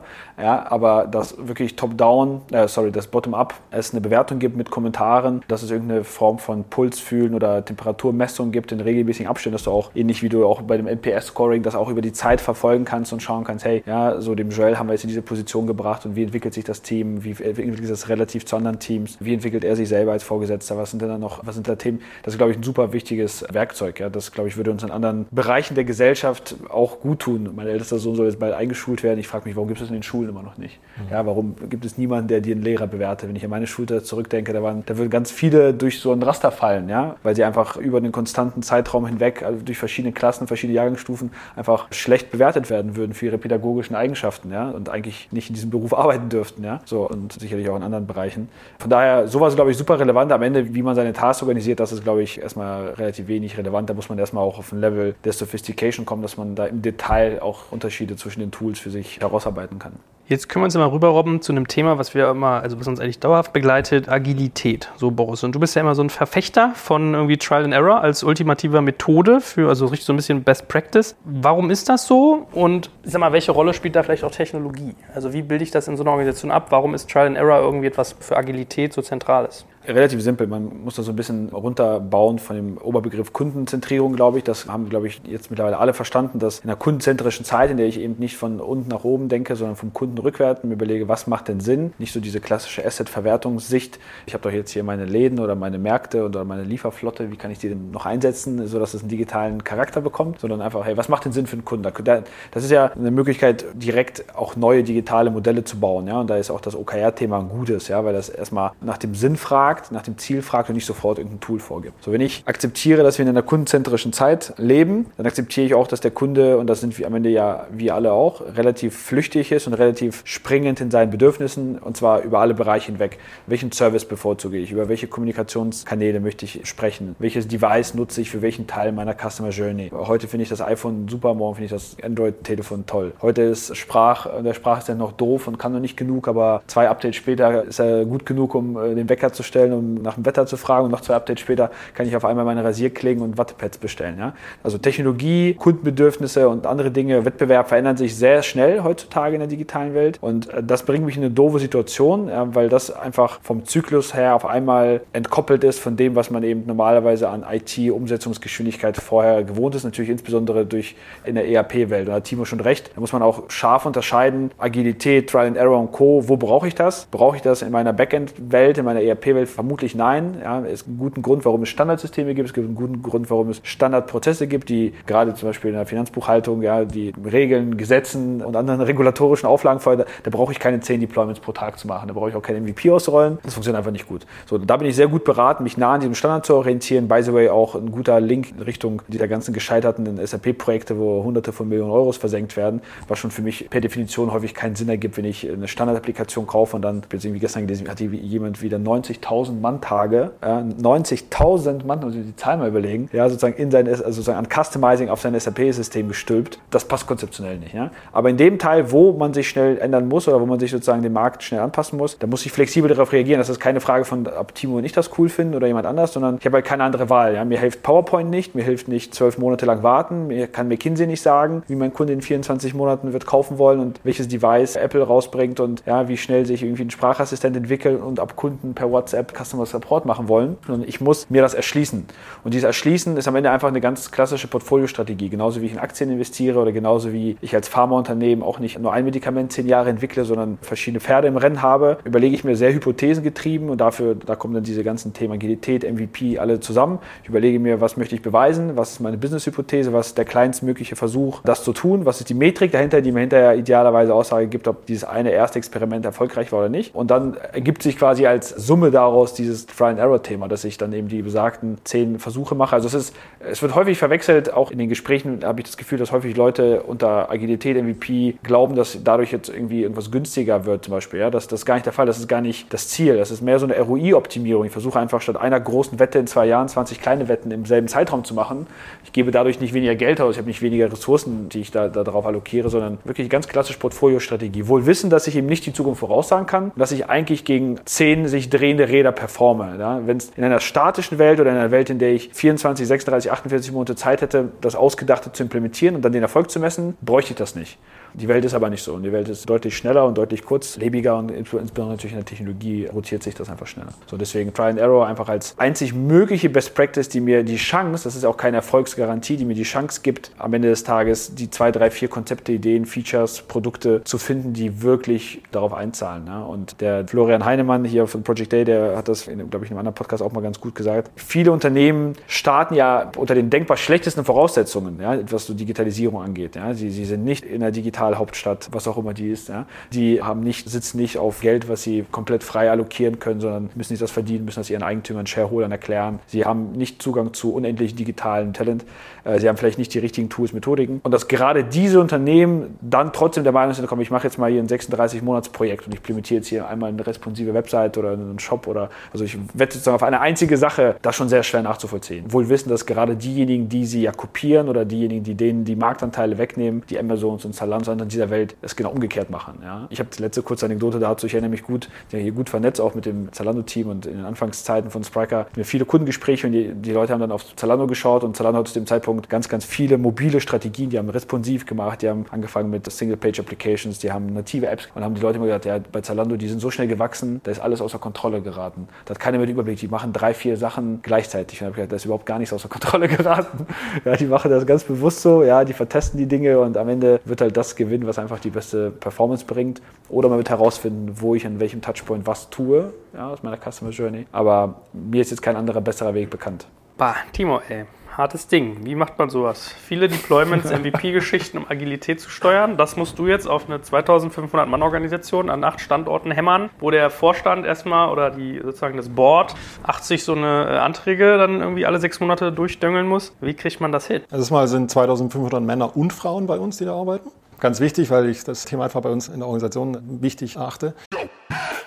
Ihr Lieben, hier ist Joel von Digital Kompakt und ich mache dir jetzt mal das Bild eines genialen Arbeitgebers im Tech-Bereich auf. Stell dir eine hundertprozentige Bundesgesellschaft in der Rechtsform einer GmbH vor, die dir eine hohe berufliche Sicherheit und einen wichtigen Purpose bietet und gleichzeitig aber extrem flexibel agieren kann. Ein IT-Service-Unternehmen, das zu den größten in Deutschland gehört und die Bundeswehr bei ihrer Digitalisierung unterstützt. Wenn du dieses Bild spannend findest und im Bereich Cyber oder Tech deinen Beruf ausübst, dann solltest du ab sofort unseren Partner, die BWI, auf dem Schirm haben. Eine wichtige Aufgabe der BWI ist die Einführung von Innovationen in der Truppe, aber das Unternehmen leistet noch viel mehr und bietet ein breites Aufgabenspektrum von Beratung über Realisierung bis zum Betrieb. Ich meine, wir sprechen hier von einem der größten IT-Service-Unternehmen in Deutschland, das die Bundeswehr bei Digitalisierungsprogrammen wie der Digitalisierung landbasierter Operationen und der Gesundheitsversorgung unterstützt. Du merkst, die BWI ist ein attraktiver Arbeitgeber mit einer Vielzahl von spannenden und herausfordernden Projekten mit breitem Leistungsspektrum und wenn du wie Sven Weizenegger, der Moderator aus unserem Hackers-Podcast, an großen Rädern drehen willst, die wirklich etwas bewirken, dann schau dir die BWI jetzt einfach mal selbst selbst an. Ich habe dir unter digitalkompakt.de slash bwi eine Weiterleitung dazu eingerichtet und natürlich verlinke ich dir das auch in den Show Notes und alle Sponsoren findest du immer auch auf unserer Sponsorenseite unter digitalkompakt.de slash Sponsoren.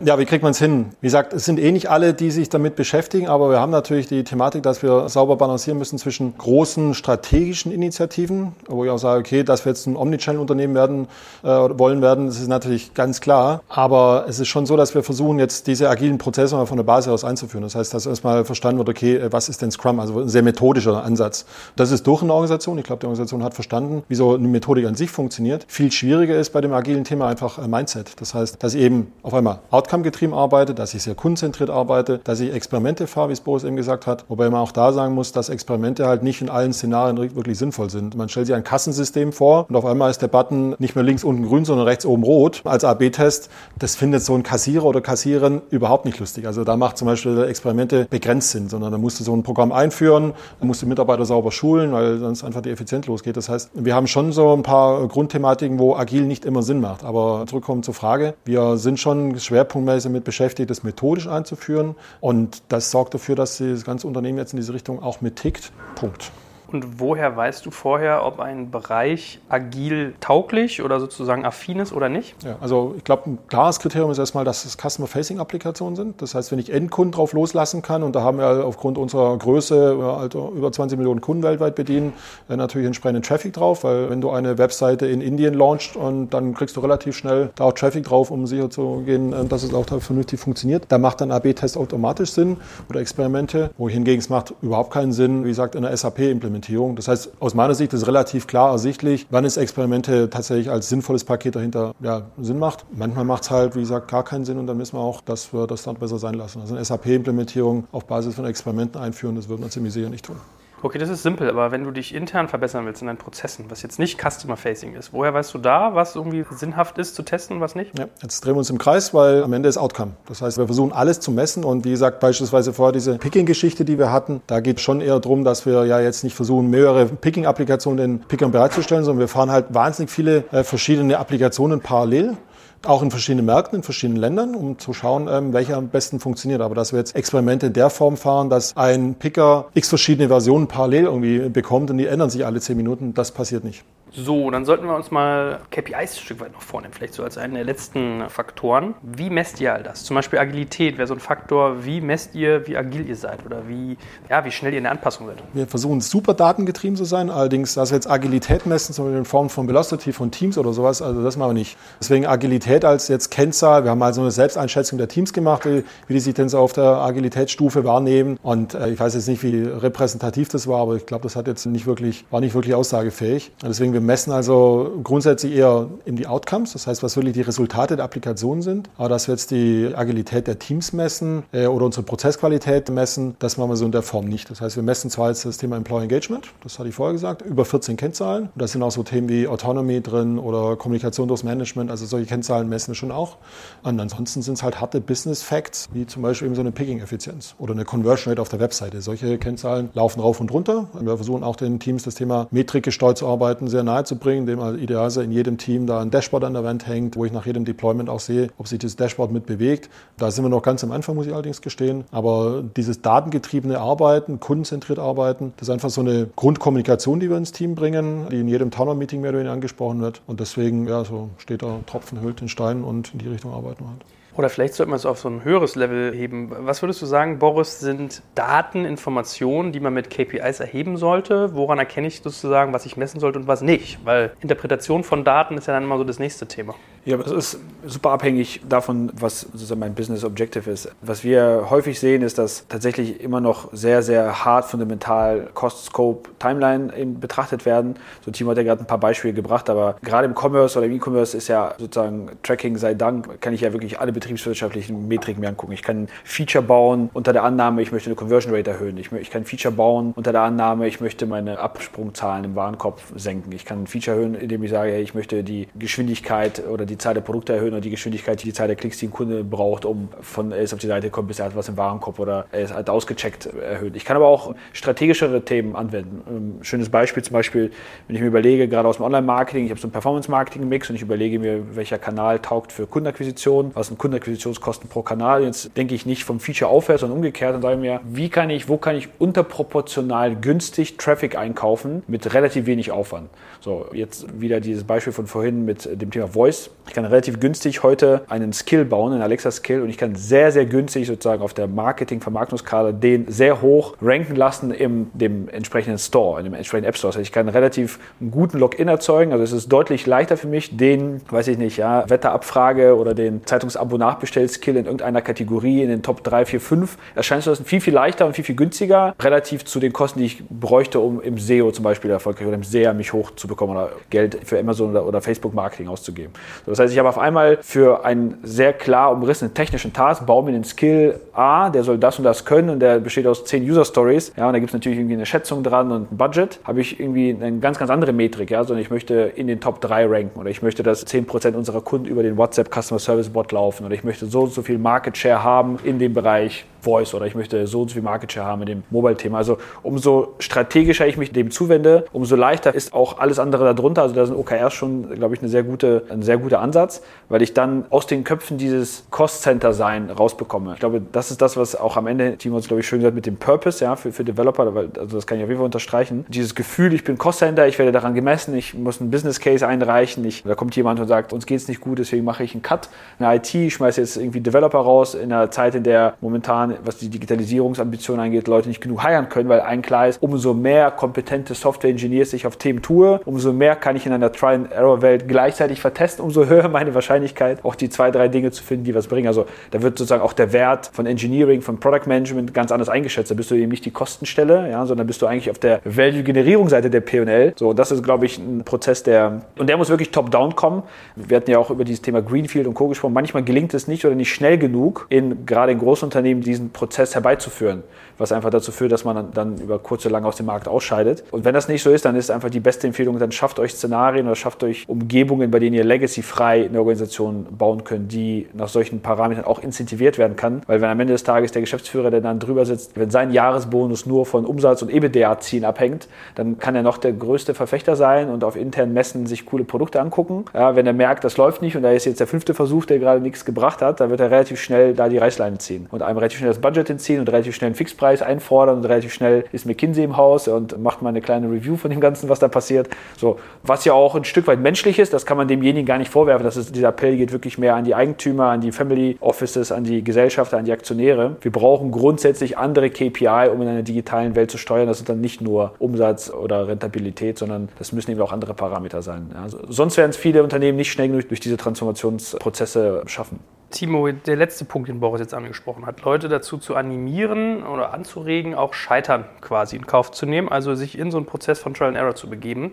Wie schaffe ich denn sowas über KPIs zu incentivieren? Ihr habt jetzt gesagt, ihr macht keine Boni-Zahlung mehr und wir haben vielleicht über euer Vimosa und die Outcome-Denke schon einen Teil der Antwort bekommen. Aber habt ihr trotzdem noch Werkzeuge, wie man quasi Leute incentiviert, auch auf der KPI-Basis Innovationen zu fördern und genau solche innovative Denke zu, ja, anzuregen?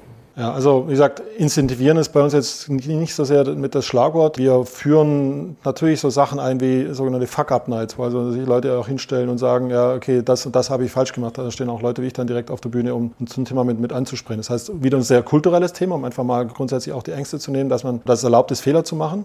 Das heißt, bei uns fliegt keiner raus, weil er einen Fehler gemacht hat, sondern gut, rausfliegen ist eh das falsche Wort, aber bei uns kriegt man eher Druck, wenn man versucht, also Fehler sogar zu vermeiden, sondern wir möchten, dass die Leute also sich positiv entwickeln und positiv entwickeln entwickeln heißt halt, dass ich lerne. Und ich lerne halt am schnellsten, indem ich Fehler mache. Und deswegen versuchen wir schon in diese Richtung uns auch kommunikationsmäßig reinzubewegen.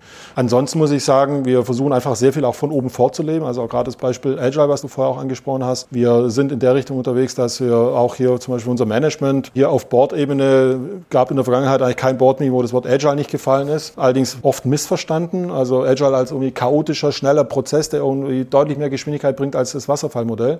Realität sieht, wie Boris auch vorher gesagt hat, irgendwie ganz anders aus. Von daher ist schon so, dass wir also auch da versuchen, sehr viel Training und Education zu machen. Sogenannte Tech Masterclasses haben eingeführt, wo wir dann also dann auch mal einen Nachmittag lang hier die Top-Manager mit Lego-Bausteinen hier irgendwelche Sachen bauen, um einfach festzustellen, dass es eigentlich viel besser geht, wenn ich wiederum Outcome getrieben, kundenorientiert auf einmal mit Lego versuche, ein Haus zu bauen, wie wenn ich jetzt hier Top-Down so ein Thema annäher. Das heißt, diese gesamte Denke Richtung Agilität, was wie gesagt nicht immer die Lösung zu allen Problemen ist, die versuchen wir eigentlich gesamtheitlich Unternehmen einzubringen. Und deswegen ist auch das Thema Objectives and Key Results, was am Ende auch eine agile Methodik ist, etwas, was wir versuchen gerade im Gesamtunternehmen einzuführen. Das heißt, auch unser Top-Management ist jetzt nicht incentiviert nur auf Umsatz und EBIT, sondern auch da laufen Business-Kennzahlen, die man so normalerweise nicht sieht. Also beispielsweise NPS ist bei uns eine Kennzahl, wo das Top-Management incentiviert ist, aber auch so Business-Kennzahlen wie Stock Days. Das heißt, wie lange ist ein Produkt bei uns auf Lager, bis also Schlagumsatzhäufigkeit ist ja bei uns da so ein Kennwort und entsprechend sind wir also da auch kennzahlenmäßig in ein bisschen anderen Welt inzwischen unterwegs als nur über Umsatz und EBIT.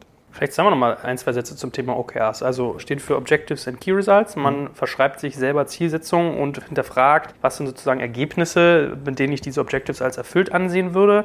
Eine Methode, die, glaube ich, von IBM entwickelt wurde, wenn ich mich richtig entsinne, und durch Google bekannt geworden ist. Intel. Intel, Dankeschön. Und ich habe es immer so verstanden, dass das auch ein Tool ist, um sehr viel Transparenz herzustellen und auch so ein bisschen so eine Gleichschaltung. Also nicht Gleichschaltung im Sinne von, wir sind jetzt alle gebrainwashed, sondern wir arbeiten gemeinsam auf Ziele hin. Wie setzt ihr das konkret bei euch um? Was, ja. was braucht es dafür? Dafür. Die Herausforderung bei diesem Thema OKRs ist, ein Alignment hinzukriegen zwischen Management und sagen wir, Mitarbeiterebene. Und zwar, wir machen einen Top-Down als einen Bottom-Up-Ansatz.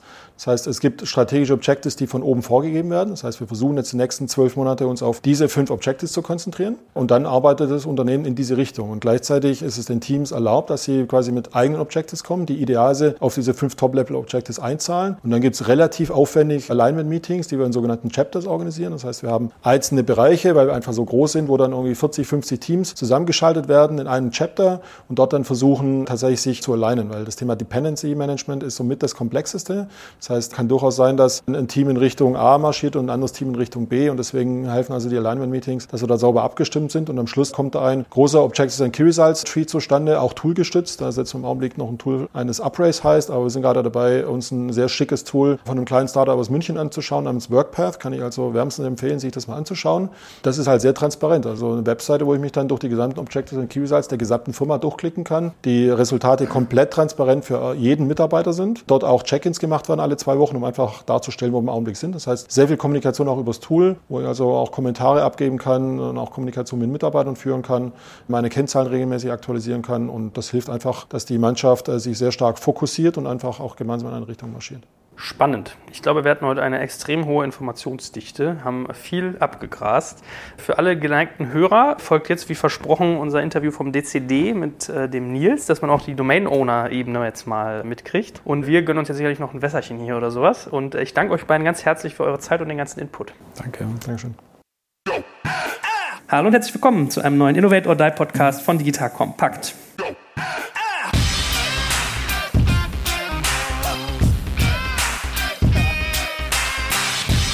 Mein Name ist Jörg Kaczmarek und ich bin heute im schönen Hamburg. Eine ganz besondere Folge mit dem guten Boris. Hallo Boris. Hallo. Wir sind nämlich auf dem DCD.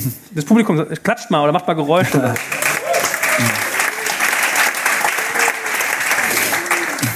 Also auch für uns eine ganz neue Situation. Und heute soll es ein bisschen darum gehen, ein Wrap-up dessen, was wir bisher schon so besprochen haben, äh, zu vollziehen und aber auch mal ein konkretes Anwendungsbeispiel in äh, Persona von dem guten Nils, äh, der von Metronom ist. Äh, hallo und herzlich willkommen, lieber Nils. Hallo. Wer uns regelmäßig hört, kennt Boris schon. Trotzdem äh, sag doch mal ein, zwei Sätze zu dir, bevor wir Nils auch mal gebührend einführen. Genau, ich bin Boris, bin einer der Gründer und Geschäftsführer von Spryker. Spryker ist ein Commerce-Betriebssystem, was wir bauen, ein äh, modulares API-First Headless-System. Wir sagen immer so ein bisschen, das äh, soll eigentlich die produktifizierte digitale Best Practice sein. Also alles, was wir gelernt haben in mehreren hundert Projekten im Team mit so ziemlich jeder Plattform da draußen und alles, was man auf PowerPoint-Slides, in Workshops, in Seminaren, Masterclasses und Co. lernt über Methodik und wie man an Projekte herangehen sollte, an Budgetierung herangehen sollte, an die Art und Weise herangehen sollte, wie man sich intern zu organisieren hat. Das hat natürlich am Ende des Tages auch Implikationen auf das Tooling und umgekehrt, das Tooling Implikationen auf Methodik und das Team. Und deswegen lassen wir da ganz viele dieser Ideen und Dinge einfließen ins Produkt und ähm, versuchen das dementsprechend so aufzubauen, zu schneiden. Genau. Und lieber Nils, äh, sag doch mal ein, zwei Sätze zum Metronom. Ich kenne euch von den Berliner Postern, die überall hingen. Ihr wart, ja, ihr wart doch diese Rotzfrechen, oder? Mit diesen bunten Postern. Ja, wir wollten eigentlich auch, wie Dialo vorhin, viele Leute heiern für einen neuen Standort. Tun wir immer noch. Hat's geklappt mit frechen Postern? Ja, es ist in Berlin mit Berliner Entwicklern schwierig. Also wir heiern viel aus anderen Ländern. Das ist noch die Möglichkeit, die man hat. Okay, aber gib uns mal einen kurzen Abriss erstmal zum Metronom, was ihr genau macht eigentlich und was du Ja, da die, tust. die Metronom ist die IT-Gesellschaft der Metro, wie schon früher der Name Metro Systems hieß. Alter Tanker, lange Projekte, viele Leute, unagil. Ich verantworte die Domain Customer Ordering. Also das ist so geschnitten, dass alle Kundenbestellsysteme bei mir sind in der Metronom technischer Art. Da hast du auf Cocktailspartys Spaß, sowas zu erklären, oder? Du wirst also ganz viel eingeladen oder kennst deine Produkte dann höchstens, ja, das ist schon so. Okay, sehr gut. Du kannst an der Dilmo schon sozusagen schmecken, ob die aus dem Großhandel oder aus dem Supermarkt kommt. Wenn ich mich nicht täusche, Metronom ist doch so, also ich bin jetzt nicht der musikalischste, also Passion ist da, aber Talent weiß ich nicht. Ist ja eigentlich so ein Taktgeber. So muss man euch so ein bisschen so sehen. Ist Digitalisierung bei der Metro jetzt sozusagen der neue Taktgeber auf dem Weg in die Zukunft? Also ich will von dir natürlich wissen, seid ihr mehr klassische oder moderne IT-Organisation oder irgendwo dazwischen? Und wie muss ich euch da einordnen? Also wir sind richtig modern und wir sind der Taktgeber, bei dem das ausprobiert wird und dann auch in die andere Gesellschaft ausgerollt wird. Also es kommt auch von unserem Chef, der das Ganze steuert, der Timo Salzider. Wenn ich euch jetzt richtig verstanden habe, Boris, vielleicht bist du ja ein bisschen biased heute. Ihr habt, glaube ich, auch ein Projekt zusammen gemacht mit Spryker und der Metro, richtig? Genau, also es ist ein laufendes Projekt. Also innerhalb von äh, der Metronom gibt es verschiedene Commerce- Commerce-Projekte. es gibt sozusagen einen Zweig, der sich um das sogenannte Traders-Business kümmert. Das kann Nils, glaube ich, nochmal noch viel besser erklären als ich. Und dieses Traders-Business, was auch ein sehr internationales Geschäft ist, das wird jetzt sozusagen Land für Land auf das Spryker Commerce Service migriert. Also das ähm, erste Land oder die ersten eineinhalb Länder sind quasi fertig. Ja, und dann ähm, geht es weiter. So, und jetzt hat er stolz gesagt, er sei eine moderne IT-Organisation. Und du sagst ja, glaube ich, mal diese schöne Unterscheidung, äh, sagt man zu seinen Mitarbeitern Systemadministrator oder schon irgendwie IT-Verantwortlicher. Was sind denn für dich so deine fünf Thesen vielleicht, dass wir das nochmal so ein Stück aufarbeiten, was wir bisher in unserem Podcast auch schon hatten, was eine moderne IT-Organisation auszeichnet und was vielleicht dem gegenüber auch mal so Kontraste sind, wie man sie eher in der alten Welt findet? Also wir haben ja in den Podcasts haben wir versucht, das mal so ein bisschen aufzubröseln. Ja, ich glaube, es geht los tatsächlich damit, ja, ob Agilität wirklich gelebt wird und ob das jetzt einfach nur ein PowerPoint-Kino ist und ob man es macht der Agilität wegen oder ob man wirklich versteht, dass dahinter der knallharte Druck und Zwang steht, der sich so ein bisschen aus dem Kundenzentrischen ableitet. In dem Moment, wo ich versuche, entlang eines Kunden Dinge zu denken, akzeptiere ich quasi Unsicherheit, ja, weil ich rund um mein Business herum permanent Mutation habe von Devices, von Touchpoints. Ich habe Wettbewerber, die mich angreifen. Ich habe verschiedene Geschäftsmodelle, die hochkommen. Kunde ist halt relativ flüchtig, ist nicht ganz so leicht zu halten und deswegen brauche ich diese Art von Beweglichkeit ja in meiner Organisation, um dem so ein bisschen Herr zu werden, um auch einfach mein Risiko zu senken machen, was Investitionen angeht, ja, quasi in kleinere, so ein bisschen Portfoliostrategiemäßig in kleinere Happen zu schneiden, Scope, Budget, Timeline etc. So, und ich glaube, das ist ein ganz wichtiges Unterscheidungsmerkmal, ja, wie tief in der DNA einer Company ist das verankert. Also macht man das sozusagen, weil man ganz klar verstanden hat, dass meine alten Risikomanagement-Frameworks eben nicht greifen, sie mir eben nicht helfen, ja, in einer sich schnell wandelnden Zeit, und mache ich es einfach nur, weil ein Scrum-Berater mir gesagt hat, dass ich jetzt gelbe Post-its an die Wand klebe. Das ist das eine. Das zweite ist, wie kaskadiert das quasi runter? Ja, also habe ich irgendwie einen Nukleus, ja, gibt es ein Team oder zwei Teams, sind das so, so ein bisschen diese Koalition der super Willigen und motiviert, die das leben, oder ist das quasi top-down? Das hat der Nils ja schon gerade ganz kurz angedeutet. Das ist, glaube ich, bei der Metronom sehr, sehr gut. Ja, der Timo geht ja da sehr stark voran und engagiert sich auch persönlich und gibt dem Ganzen auch ein Backing, weil ähm, auch der Transformationsprozess hin zu so einer Organisation verläuft natürlich nicht reibungsfrei. Nicht alle kommen sofort mit. Manche Leute brauchen ein bisschen Zeit. Ja, es gibt auch viele Abstoßungsreaktionen, Defekte in so einer Organisation. So, das heißt, man braucht schon ein bisschen Atem und auch ein bisschen Durchhaltevermögen. So, das glaube ich das Zweite. Das Dritte ist, wie kriege ich das vereint mit meiner klassischen Organisation, die ich habe, auf der, insbesondere auf der Budget-Seite. Ja, wenn ich, also Budget- und Reporting-Seite. Ich kann natürlich ein super agiles Team isolieren und das in eine eigene Gesellschaft überführen. Wenn ich aber nach oben oder nach rechts oder links sozusagen sehr, sehr klassisch und sehr, sehr statisch reporte, wenn ich sehr, sehr klassisch Budget-Allokationen habe, wenn ich sehr, sehr klassisch incentiviert oder gemessen werde an IT-Cost-KPIs, dann habe ich natürlich große Schwierigkeiten, weil ich innerhalb meines umzäunten Gebietes ja, mich sehr modern und innovativ aufstelle. Ja, aber am Ende des Tages das immer irgendwie packagen muss, damit das auch ein CFO oder ein Controller versteht, damit das wieder irgendwelchen Konzern-Controlling-Richtlinien entspricht. Also da muss man, glaube ich, sehr stark drauf gucken, ob das dann gegeben ist oder nicht. Jetzt kommt ein kleiner Werbespot. Aufgepasst! Heute gibt's Werbung in eigener Sache. Wir wollen dich nämlich besser kennenlernen, weil viele hören Woche für Woche unseren Podcast und dabei wissen wir gar nicht immer, wer genau diese Leute sind. Und natürlich wollen wir ja aber wissen, wer du bist, um unseren Inhalt auch an deinen Interessen ausrichten zu können. Und um das zu ändern, habe ich eine Umfrage vorbereitet. Dort kannst du uns erzählen, wer du bist und wofür du dich interessierst. Und was du davon hast, naja, ich meine, je besser wir dich kennen, desto besser können wir unseren Podcast an deine Bedürfnisse anpassen. Und dann spreche ich auch keine Werbung mehr für Penispuppen und Online-Casinos ein, wo dich womöglich ganz andere Dinge interessieren. Nein, kleiner Spaß und trotzdem, du tauschst fünf bis zehn Minuten deiner Zeit gegen viele Stunden noch bessere Unterhaltung und Tiefenwissen in der Digitalwirtschaft. Klingt für mich nach einer Win-Win-Situation und geh doch also daher mal auf die Seite digitalkompakt.de slash Umfrage. Fülle diese nach bestem Wissen und Gewissen aus und freue dich in Zukunft auf noch besseren Content auf Digital Kompakt. Ende der Werbung. Gut, also wir fassen noch mal ein bisschen zusammen. Organisationsstruktur ein Thema. Du hast jetzt das Beweglichkeit genannt, dieses, wir müssen eigentlich jedes Mal so einen Euro in so einen Sparschwein werfen, wenn wir Agilität oder agil sagen, glaube ich. ne? Das ist gefühlt so das meistgesagte Wort bei uns. Also Organisationsstruktur, Agilität, die Frage der Aufhängung, also Prozesse, Reibungsverluste hatten wir als Aspekt, wo wir vielleicht auch mal gleich von Nils erfahren. Wir hatten auch Greenfield so ein Stück weit als ein Thema. Also sollte man, wenn man als äh, Unternehmen versucht, sich zu digitalisieren, hat man noch nicht so stark digitale DNA, sollte man das im sozusagen Unternehmen machen oder lieber so ein bisschen als Innovationsinsel separat? Dazu gleich mehr. Und was du ja eben auch noch angedeutet hast, so Budgetierung, Prozessfindung, das sind so die Faktoren hier. So, Nils, jetzt hast du ja hier irgendwie schon stramm vorgegeben, gesagt, ihr seid modern. Was sagst du denn von den Faktoren, die jetzt Boris gerade genannt hat? Wo lebt ihr das denn schon und wo seid ihr eher noch so auf PowerPoint-Level? Also es gibt gerade mal in der E-Commerce-Entwicklung den Weg, dass du das natürlich einfach umsetzen kannst. Da habe ich ein Produkt, das kann ich als Produkt entwickeln, aber ein Kassensystem im Novosibirsk Markt, das ist immer noch statisch. Also das muss da sein, das kannst du nicht an irgendeiner KPI festmachen oder weiterentwickeln, dass es irgendwie was Festes ist, was du in einer agilen Entwicklung vielleicht machen kannst. Genauso im Rahmen vom Budget, du kannst Sachen, Datacenter, Rechenzentrum und solche Sachen, die müssen da sein, die haben ihr Budget. In der Entwicklung kannst du natürlich was anderes sagen. Du kannst sagen, wie gesagt, Kundenfokussierung. Ich glaube, das macht heute keiner mehr, ohne dass er sich für den Kunden fokussiert. Also das brauchen wir gar nicht mehr diskutieren. Aber danach geht es um das Wie, also das Anforderungsmanagement dahinter. Gibt es das überhaupt noch oder kann ich das selber entscheiden als Produktmanager oder selbst als PO auf diesem Level, als Product Owner? Wie entwickle ich mein Produkt weiter für den Kunden? Das ist, was sich geändert hat, selbst bei der Metronom. Und ich sag mal, wie seid ihr da aufgehangen? Seid ihr so ein bisschen Innovationsinsel? Also seid ihr so ein Greenfield? Seid ihr irgendwie richtig hart am Corporate angedockt? Irgendwas dazwischen? Wie muss ich mir das vorstellen? Ja, wir sind wirklich in uns selber Greenfield, aber es gibt natürlich auch die Länder, die Märkte, die haben, sind noch nicht auf diesem Weg. Und das ist mehr der Kampf, den wir austragen. Zu sagen, du hast eine Organisation, die agil Produktentwicklung getrieben ist, aber du hast jemanden, der in einem Land ganz anderes tickt, der eine ganz andere Vorstellung von seinem Produkt hat. Und das musst du natürlich erarbeiten umsetzen und du musst es auch natürlich deinen Stakeholdern beibringen. Okay, also beim Wie höre ich raus, könnt ihr viel eigenverantwortlich entscheiden. Beim Was gibt es noch die Mama, die was sagt und sozusagen den Kunden verstanden.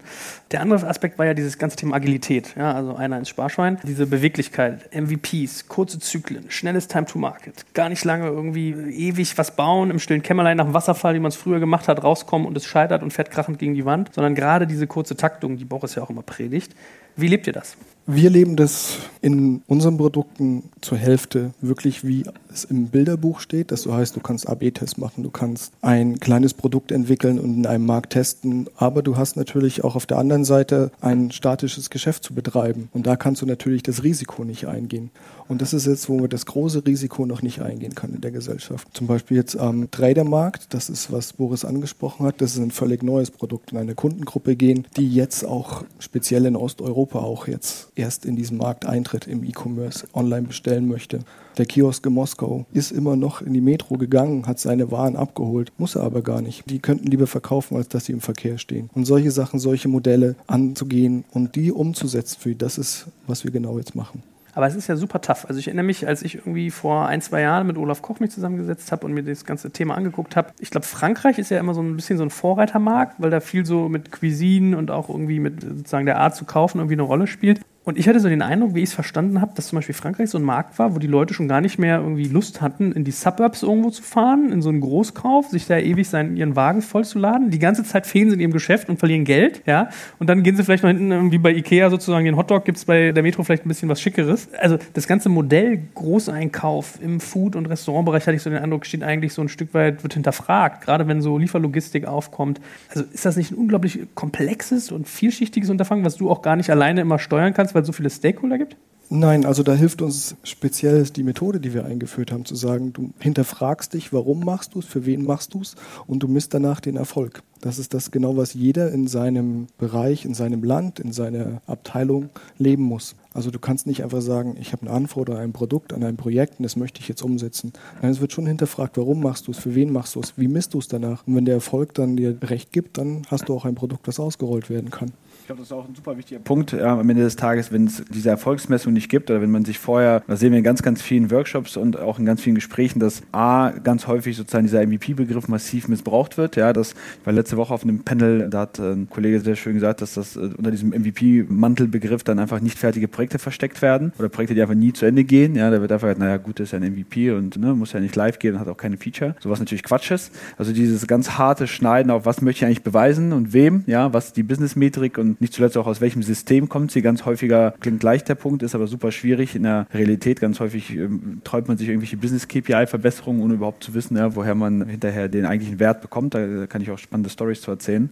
Und dann auch dieses Verstehen, wo kann ich das machen, das hast du ja gerade auch gesagt. Es gibt, glaube ich, wenn man dann auf seine IT-Landscape guckt, Bereiche, in denen es, das super, super sinnvoll ist. Ja, und also gerade die nach vorne gerichteten Bereiche, wo ich eben viel Veränderungsbedarf habe. Ja, aber ich habe natürlich ein schönes praktisches Beispiel von heute Morgen, bin jetzt aus Berlin gerade gekommen. Wir hatten Workshop mit einer Company für uns selber, ja, von Salesforce-Berater, die dann so eine Salesforce-Implementierung quasi in Aussicht stellen oder prüfen. So, ja, dann, dann haben wir über die, den absoluten Core des Unternehmens gesprochen, ja, das CRM und die BI-Komponente und sozusagen das eigentliche Management der Pipeline. Ja, so, da gibt es halt kein MVP. Ne? Also ich kann nicht unser aktuelles CRM irgendwie rausreißen und unser aktuelles Sales Planning-Tool rausreißen, was irgendwie alle Forecasts hat. Ja? Also das war ganz klar der Versuch, einfach das Projekt künstlich klein zu scopen und klein zu budgetieren, wo wir wissen, dass das hinterher ein never-ending Moloch wird, ja, der irgendwie zwölf Monate dauert. Also da muss man, glaube ich, super, super sensibel rangehen und nicht sozusagen sich, sich da eine falsche Illusion hergeben, was man sozusagen MVP bauen kann, ja, das dann auch entsprechend auch framen und alles andere dann eben lassen. Also in der Finanzbuchhaltung brauche ich kein MVP, ja, das wird, glaube ich, nicht funktionieren. Aber das ist lustig. Ich baue ja gerade unser Büro um und ich, selbst bei Handwerkern ist diese Strategie angekommen. Der sagt zu mir, wissen Sie, ich kann Ihnen ja auch irgendwie was bauen, Angebot 20.000 und wir wissen beide, das kostet hinterher 50, weil wir die Wände aufmachen müssen, aber dann kriegen Sie es durch und höher geht immer. So, also der Faktor ist ja gar nicht schlecht, den er gesagt hat. Ne? Also MVP-Gedanke auf der einen Seite, auf der anderen Seite frage ich mich aber auch, was du gerade beschrieben hast. Man muss erklären, warum man das macht und dann wird es diskutiert. Sind das nicht genau diese Reibungskiller, die du in so einer Organisation hast, wenn du jetzt um die Ecke kommst? Das ist ja mal hier so, ja, die da drüben geben das Geld aus, was wir verdienen und jetzt kommt der Geldausgeber an und sagt, ja, wir sollten jetzt mal in Pakistan irgendwie unsere Lagerlogistik so umstellen. Also genau dieses auf die Probe stellen, dieses Hinterfragen, dann in die Bestandsorganisation schicken, ist doch das, was eigentlich ganz viele Prozesse mal killt. Oder täusche ich mich? Aber das fördert auch die Gesellschaft. Also die ganze Gruppe denkt dann anders. Du handelst auch in deinem Business ganz anders, wenn du das nach draußen trägst. Wenn ich jetzt sage, okay, ich habe ein Projekt, das möchte ich ausrollen in einem Land, so hat es die Metro früher gemacht. Markt nehmen, ausrollen, fertig. Aber jetzt, warum mache ich das? Warum brauche ich das? Kannst du mit dem Budget klar dort? Kannst du diese Grenze einhalten? Willst du das mit dem dort machen? Und natürlich werden wir, sage ich mal, jetzt am Standort in Düsseldorf empowered dazu, das auch so zu treiben, diese Fragen genau immer zu stellen und dann auch die Lösung dafür anzubieten. Also die Fragen stellen ist immer genau Stakeholder abholen an der Stelle, Länderchefs abholen und IT-Organisationen in den Ländern abholen, zu sagen, ja, warum braucht ihr das? Und wie messt ihr das? Messt ihr das schon vorher? Was erwartet ihr euch an Verbesserung? Das sind ganz viele Dinge, die wir auch durchsetzen können. Da glaubt uns auch die Gesellschaft daran, also die Firma Metro AG. Die lässt uns das Produkt dann so treiben. Ich glaube, bevor uns hier auf dem DCD die Timekeeper gleich dazwischen grätschen, müssen wir KPIs noch mal ein bisschen durchdeklinieren. Also du hast ja auch gesagt, Messbarkeit ist irgendwie wichtig, klarer Return on Investment, den man aufzeigt. Wie mache ich das denn eigentlich? Oder wie, wie beobachtest du es auch in diesem Projekt, dass man sagt, okay, folgende Dinge wollen wir tun, so messen wir den Erfolg? Also ich glaube, vielleicht vorab sozusagen eine kurze Sache. Es ist super schwierig, in so einem Modus zu arbeiten, wenn ich, also eigentlich ist es super schwierig, in einem Modus zu arbeiten, wenn ich eine interne Serviceeinheit bin. Das sehen wir bei anderen Kunden auch, ja. Metronom hat da so ein bisschen so dieses Cost-Plus-Modell eigentlich, ja, der Metro AG gegenüber, was halt immer ein bisschen schwierig ist, ja, weil du de facto Business-Stakeholder hast und äh, Nils hat es ja gerade sehr schön gesagt, du hast dann eben eine Länderorganisation, die, ja, A, verstehen sie davon überhaupt gar nichts, ja, die halten, also die Methodik, Namen und Bezeichnungen sind absolut irrelevant. So, und ich glaube, da diese Disziplin zu haben, in dem Modell, in dem du eigentlich ja sozusagen der interne Dienstleister oder die Serviceeinheit bist, ist immer schwieriger. Ne? Das ist nicht unmöglich, ist aber schwieriger. Ja, wenn ich jetzt irgendwie auf eine normale Company gucke, ja, wenn wir intern unser Produkt bauen, dann sind wir erstmal nur uns selbst, ja, und dann natürlich bestehenden Kunden und Rechenschaft schuldig, ja, aber können natürlich viel besser damit agieren. Und deswegen auch auf, sozusagen auf deine Frage einzugehen. Also was wir beobachten, was wir hier gesehen haben, ist, dass schon sehr, sehr hart gelebt wird. Ja, also wir hatten mehrere Calls, haben auch sozusagen monatliche Steering Calls, wo ich im positiven Sinne auch immer überrascht bin, wie konsequent ja dann auch die Metronom Dinge zurückpusht, ja, weil natürlich die Ländergesellschaften dann auf einen einprasseln. Sie wollen Feature, sie wollen Deadlines, sie wollen Dinge, ne, sie fordern sie ein. Alles ist wichtig. Ohne das bricht das Business zusammen. Ja, wenn ich das bis zu der Messe nicht bekomme, dann passiert ja, irgendein Albtraum. So und trotzdem wird so dieser Produktgedanke sehr, sehr stark durchgedrückt. Ja, und da kommt immer das Feedback an die Länder: Hey Leute, ja, das ist das Budget. Wir bauen hier ein zentrales Tool, ein Produkt. Das muss irgendwie ja äh, auch einer Total Cost of Ownership Rechnung standhalten. Das muss irgendwie sinnvoll sein. Ihr wollt ja die Party nicht bezahlen, ja, oder ihr wollt sie nur bedingt bezahlen. Ja, das ist ja immer so ein bisschen dieser Struggle. Woher kommt das Geld? Ja, ist das derjenige, der die Party zahlt, der bestellt dann oder möchte man ganz viele länderspezifische Dinge bekommen, am besten nichts dafür lassen? Und also da ist sozusagen die Beobachtung schon, dass das der Metronom bisher aus meiner Sicht eigentlich ganz gut gelingt, da zurückzuschlagen und die und einfach mal diese Fragen zu stellen. Ja, worauf zahlt das ein? Ja, ist das ein Business KPI? Ist das irgendwie nur ein Feature, was ich haben will, weil ich es vorher auch schon gehabt habe, was im Zweifel immer ein schlechter Ratgeber ist, jetzt auch nicht unbedingt zusätzlichen Business Value schafft. Was sind so die Reisergeschichten, die du mir eben, wo du mir den Mund wässrig gemacht hast, wo ich immer noch dranhänge? Die was? Du hast da eben gesagt, du kennst lustige Geschichten rund um irgendwie MVPs. Also ich glaube jetzt nicht von der Metro, ja, die wusste jetzt nicht gegen die Wand nageln, wäre meine Vermutung, aber. Aber wir haben die auch. Ja, dann erzähl du doch mal eine gute Geschichte dazu. Wenn du ein Produkt ablöst zum Beispiel, das war genau die Story, die Boris gerade hatte, ich gehe nicht live, wenn ich das Feature auch nicht habe. Das kann ich nicht. Das können unsere Kunden nicht, das brauchen die unbedingt. Allein diese Frage zu beantworten, ist was, was sich das der Anforderer dann mal selber stellen muss, die ich ihm nicht beantworten kann. Warum braucht der Kunde das? Wozu brauchen wir das im System? Ist es den Aufwand überhaupt wert? Und diese Fragen, wenn du dann stellst, dann kommst du ganz schnell an Mauern ran, die sich in den letzten, glaube ich, 20 Jahren vielleicht gar nicht gestellt haben, weil immer ein Budget, ein Geld da war und dann ein Anforderungsprozess da war. Und da wurde gar nicht gefragt, warum. Jetzt wird gefragt, warum, was ist der Outcome dahinter. Und dann siehst du ganz schnell an der Stelle, wie sich auch eine Organisation drehen kann dahinter.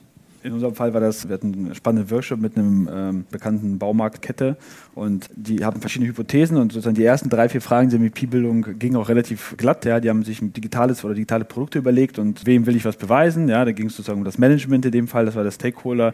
Was will ich beweisen? Ja, die Time to Market ja, von sozusagen diesem digitalen Produkt, was dann am Ende auch eine physische Komponente hatte, aber sozusagen digital entsteht, ja, sollte kürzer sein, weil die normale Zeit von, hey, ich habe eine Produktidee, bis es liegt im Baumarkt, ja, war dann eben sehr lang und wollte diese Zeit massiv verkürzen. Also damit war auch die Metrik klar, ja, also die Time to Market war die Metrik. So, und dann war die letzte Frage eigentlich nur so eine Hygienethematik, ja, okay, wo, aus welchem System lesen wir es hinterher ab? Jetzt bauen wir das da, den ersten Wurf und wollen wir hinterher gemeinsam schauen, ob wir weiter auf diese Aktie setzen oder ob wir vielleicht die Aktie abstoßen und in was anderes investieren. Und dann entbrannte eine Diskussion, die ging dann so zwei, drei Stunden, also unter den Leuten, ja, aus welchem System sie denn hinterher diese Time to Market ablesen für dieses digitale Produkt. Und irgendwann haben wir das gestoppt und haben dann gesagt, okay, Moment, Moment, Moment, aus welchem System lest ihr das denn heute ab? So, und dann gab es wieder eine Diskussion, 30 Minuten, hat jemand irgendwie das Management-Deck, was jeden Monat verschickt wird, gezückt und dann haben sie dann gezeigt, dass oben rechts in der Ecke eine kleine Uhr ist und dahinter stand diese Zahl. Haben sie diskutiert, dann haben sie eine Mail geschrieben intern und bei sich irgendwie im System geschaut und einen Assistenten gefragt, noch einen Assistenten und am Ende war der Workshop vorbei, ja, und sie sind nach Hause gefahren mit der Hausaufgabe überhaupt herauszufinden, woher diese Zahl heute in diesem monatlichen Management-Deck kommt und es gab keine Antwort darauf. Also auch im Nachgang.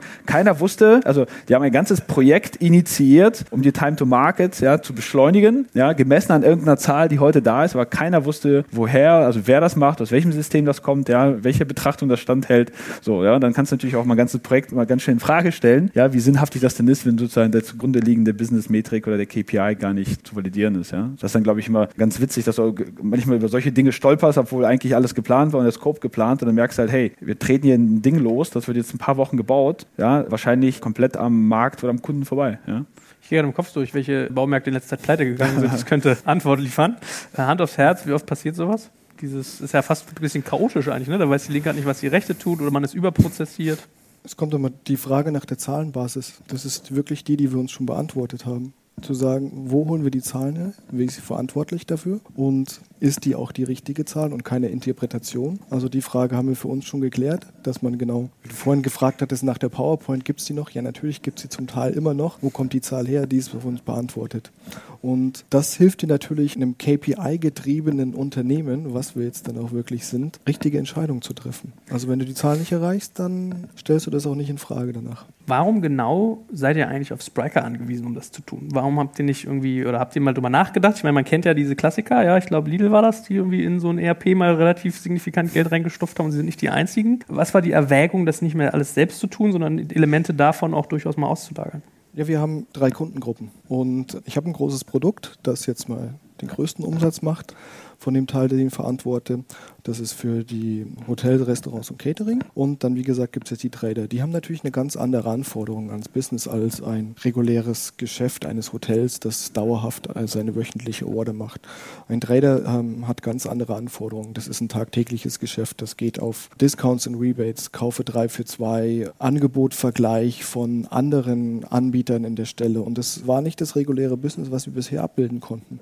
Und das einfach für diese Kundengruppe neu zu bauen mit seinen Needs war besser als ein anderes System umzubiegen. Auch von der Geschwindigkeit. Das war eigentlich Time to Market, war die Entscheidung dafür. Jetzt haben wir auch ganz viel über einen Faktor geredet, äh, Bestandsorganisation. Und da ist ja Kultur ein Thema. Also ich glaube, bei Boris klang es eben auch schon mal an. Ich frage ja auch mal ganz gerne, oder ich habe auch so ein bisschen suffisant gesagt, die da drüben geben das Geld aus, was wir verdienen. Es gibt bei solchen Umstrukturierungsprozessen immer auch Verlierer. Also da steht auch ganz viel Politik drin in so einem Prozess. Wie erlebst du das? Du warst ja auch vor sieben Jahren, wenn ich mich nicht täusche, genau. bei der Metro, warst dann mal weg, bist jetzt wieder da seit ja. kurzem. Also vielleicht kannst du auch mal so ein Vorher-Nachher-Bild aufmachen, aber wie schafft ihr denn diese die organisatorische Transformation noch?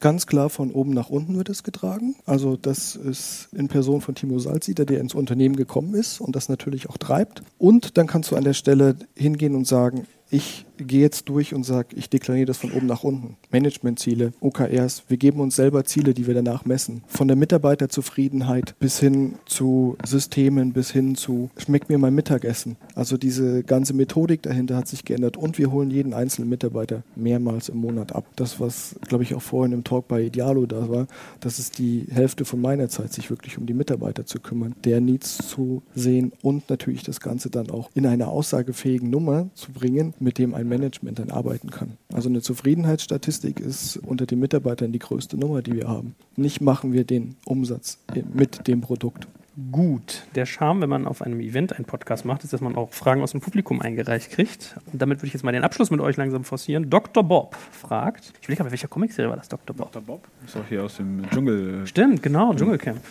Also ihr seid auch gesundheitlich versorgt. Warum kennst du sowas? Das solltest du überhaupt nicht kennen. Allgemeinbildung. Allgemeinbildung. Allgemeinbildung. Dr. Bob fragt, ist das Modell von zwei separaten ITs in einem Unternehmen noch aktuell? Eine auf Kosteneffizienz gerichtete und eine auf den Kunden ausgerichtete? Also ich meine, noch aktuell ist, glaube ich, eine schwierige Frage. Also grundsätzlich ist es, glaube ich, so, dass man, wenn man auch großen oder den großen Marktanalysten Glauben schenken möchte, ja, Garden und Forrester beschreiben beide das gleiche Phänomen. Ja. Der eine nennt das Buy Model IT, der andere nennt das äh, CIO Dilemma. Ist irgendwie am Ende des Tages geht es um das Gleiche. Ja, dass, dass der Versuch äh, häufig im Zuge von digitaler Transformation, diese beiden Organisationseinheiten künstlich zu verheiraten. Ja, einfach zu sagen, so ich versuche das jetzt mal zusammenzuführen. Das ist halt das, was einfach praktisch sehr, sehr häufig scheitert. Ne? Also wenn ich jetzt eine Company von Inception her, von ihrer DNA heute gründe oder aufbaue, natürlich mache ich das nicht. Natürlich versuche ich die Company konsequent kundenzentrisch zu bauen und kundenzentrisch zu denken. So, wenn ich aber eine Organisation habe wie die Metro, Metronom oder andere, ja, bei der ich einfach schon per Definition auch Legacy-Business habe und auch eine IT, die auch anderen Anforderungen gerecht wird, dann hat man ganz schnell so ein bisschen das, was wir vorhin besprochen haben. Ich habe große Teile der Organisation, bei denen es eben die Anforderungen der kundenzentrischen Organisation gar nicht gibt. Ich muss nicht in der Finanzbuchhaltung zehnmal pro Tag Code deployen. Ja, ich muss, ich baue dort kein MVP in meinem HR-Tool. Ja, ich muss nicht dort mit irgendwie modernen JavaScript-Frameworks permanent experimentieren.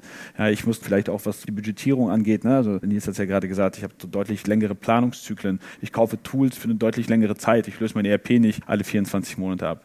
So, von daher muss man das akzeptieren. Auch die Menschen, ja, wenn ich sozusagen mal überlege, wen wir so täglich treffen, du hast du diesen klassischen IT-Manager, der das gut kann, ja, der gut ist im Stakeholder-Management, gut ist im Financial Management, gut ist im Management von seiner SAP-Applikation. Er ist halt dann nicht der 29-jährige Ex-Rocket Internet-Mitarbeiter, der der Rockstar CTO ist, ja, und auch die Leute heiern kann und die Strahlkraft hat und die Leute anpeitschen kann und dann den MVP in 100 Tagen auf die Straße bekommt. So, diese Person gibt es halt nicht in Personal und umgekehrt genauso, ja, wenn ich sozusagen diesen anderen Typus nehme und ihm sage, so mein Freund, jetzt managst du aber eine Milliarde POS-Business, ja, und äh, hast hier mit ganz langen Planungszyklen zu tun und sitzt erstmal vier von fünf Tagen in Planungsmeetings und Reportings ab, findet halt nicht so cool, ist halt wahrscheinlich in vier Wochen wieder weg. Von daher ist dieses Bimodal IT-Phänomen beschreibt das, dass man eigentlich nicht versuchen sollte, es künstlich zusammenzuführen, ja, wenn das nicht sozusagen schon die DNA der Company ist, sondern akzeptieren soll, dass es diese zwei gleichberechtigten Säulen gibt und das ist auch nicht schlecht und gut, alt und neu, nicht hier die bärtigen, barfüßigen und dort die alten im Sakko, sondern dass das einfach ganz zwei gleichbedeutende sozusagen Säulen der Organisation sind und man dann eben die richtigen Interfaces zwischen denen definieren muss. Hervorragend. Du hast mir, glaube ich, mal erzählt, dass du Mitarbeiter teilweise incentivierst mit Zuckerwattemaschinen und mit Popcornautomaten. Ne? Mit sowas kriegt man heutzutage ITler, ne? Genau. Ja, da habe ich dich jetzt immer vor Augen, wie du hier Dschungelcamp und Dr. Bob guckst. Ab heute. Game of Thrones. Game, Game of Thrones. Okay.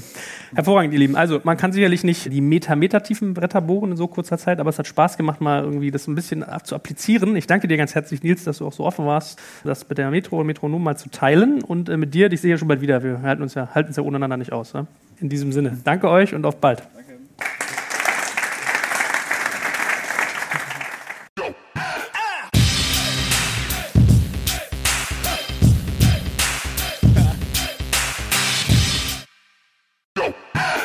Werbung.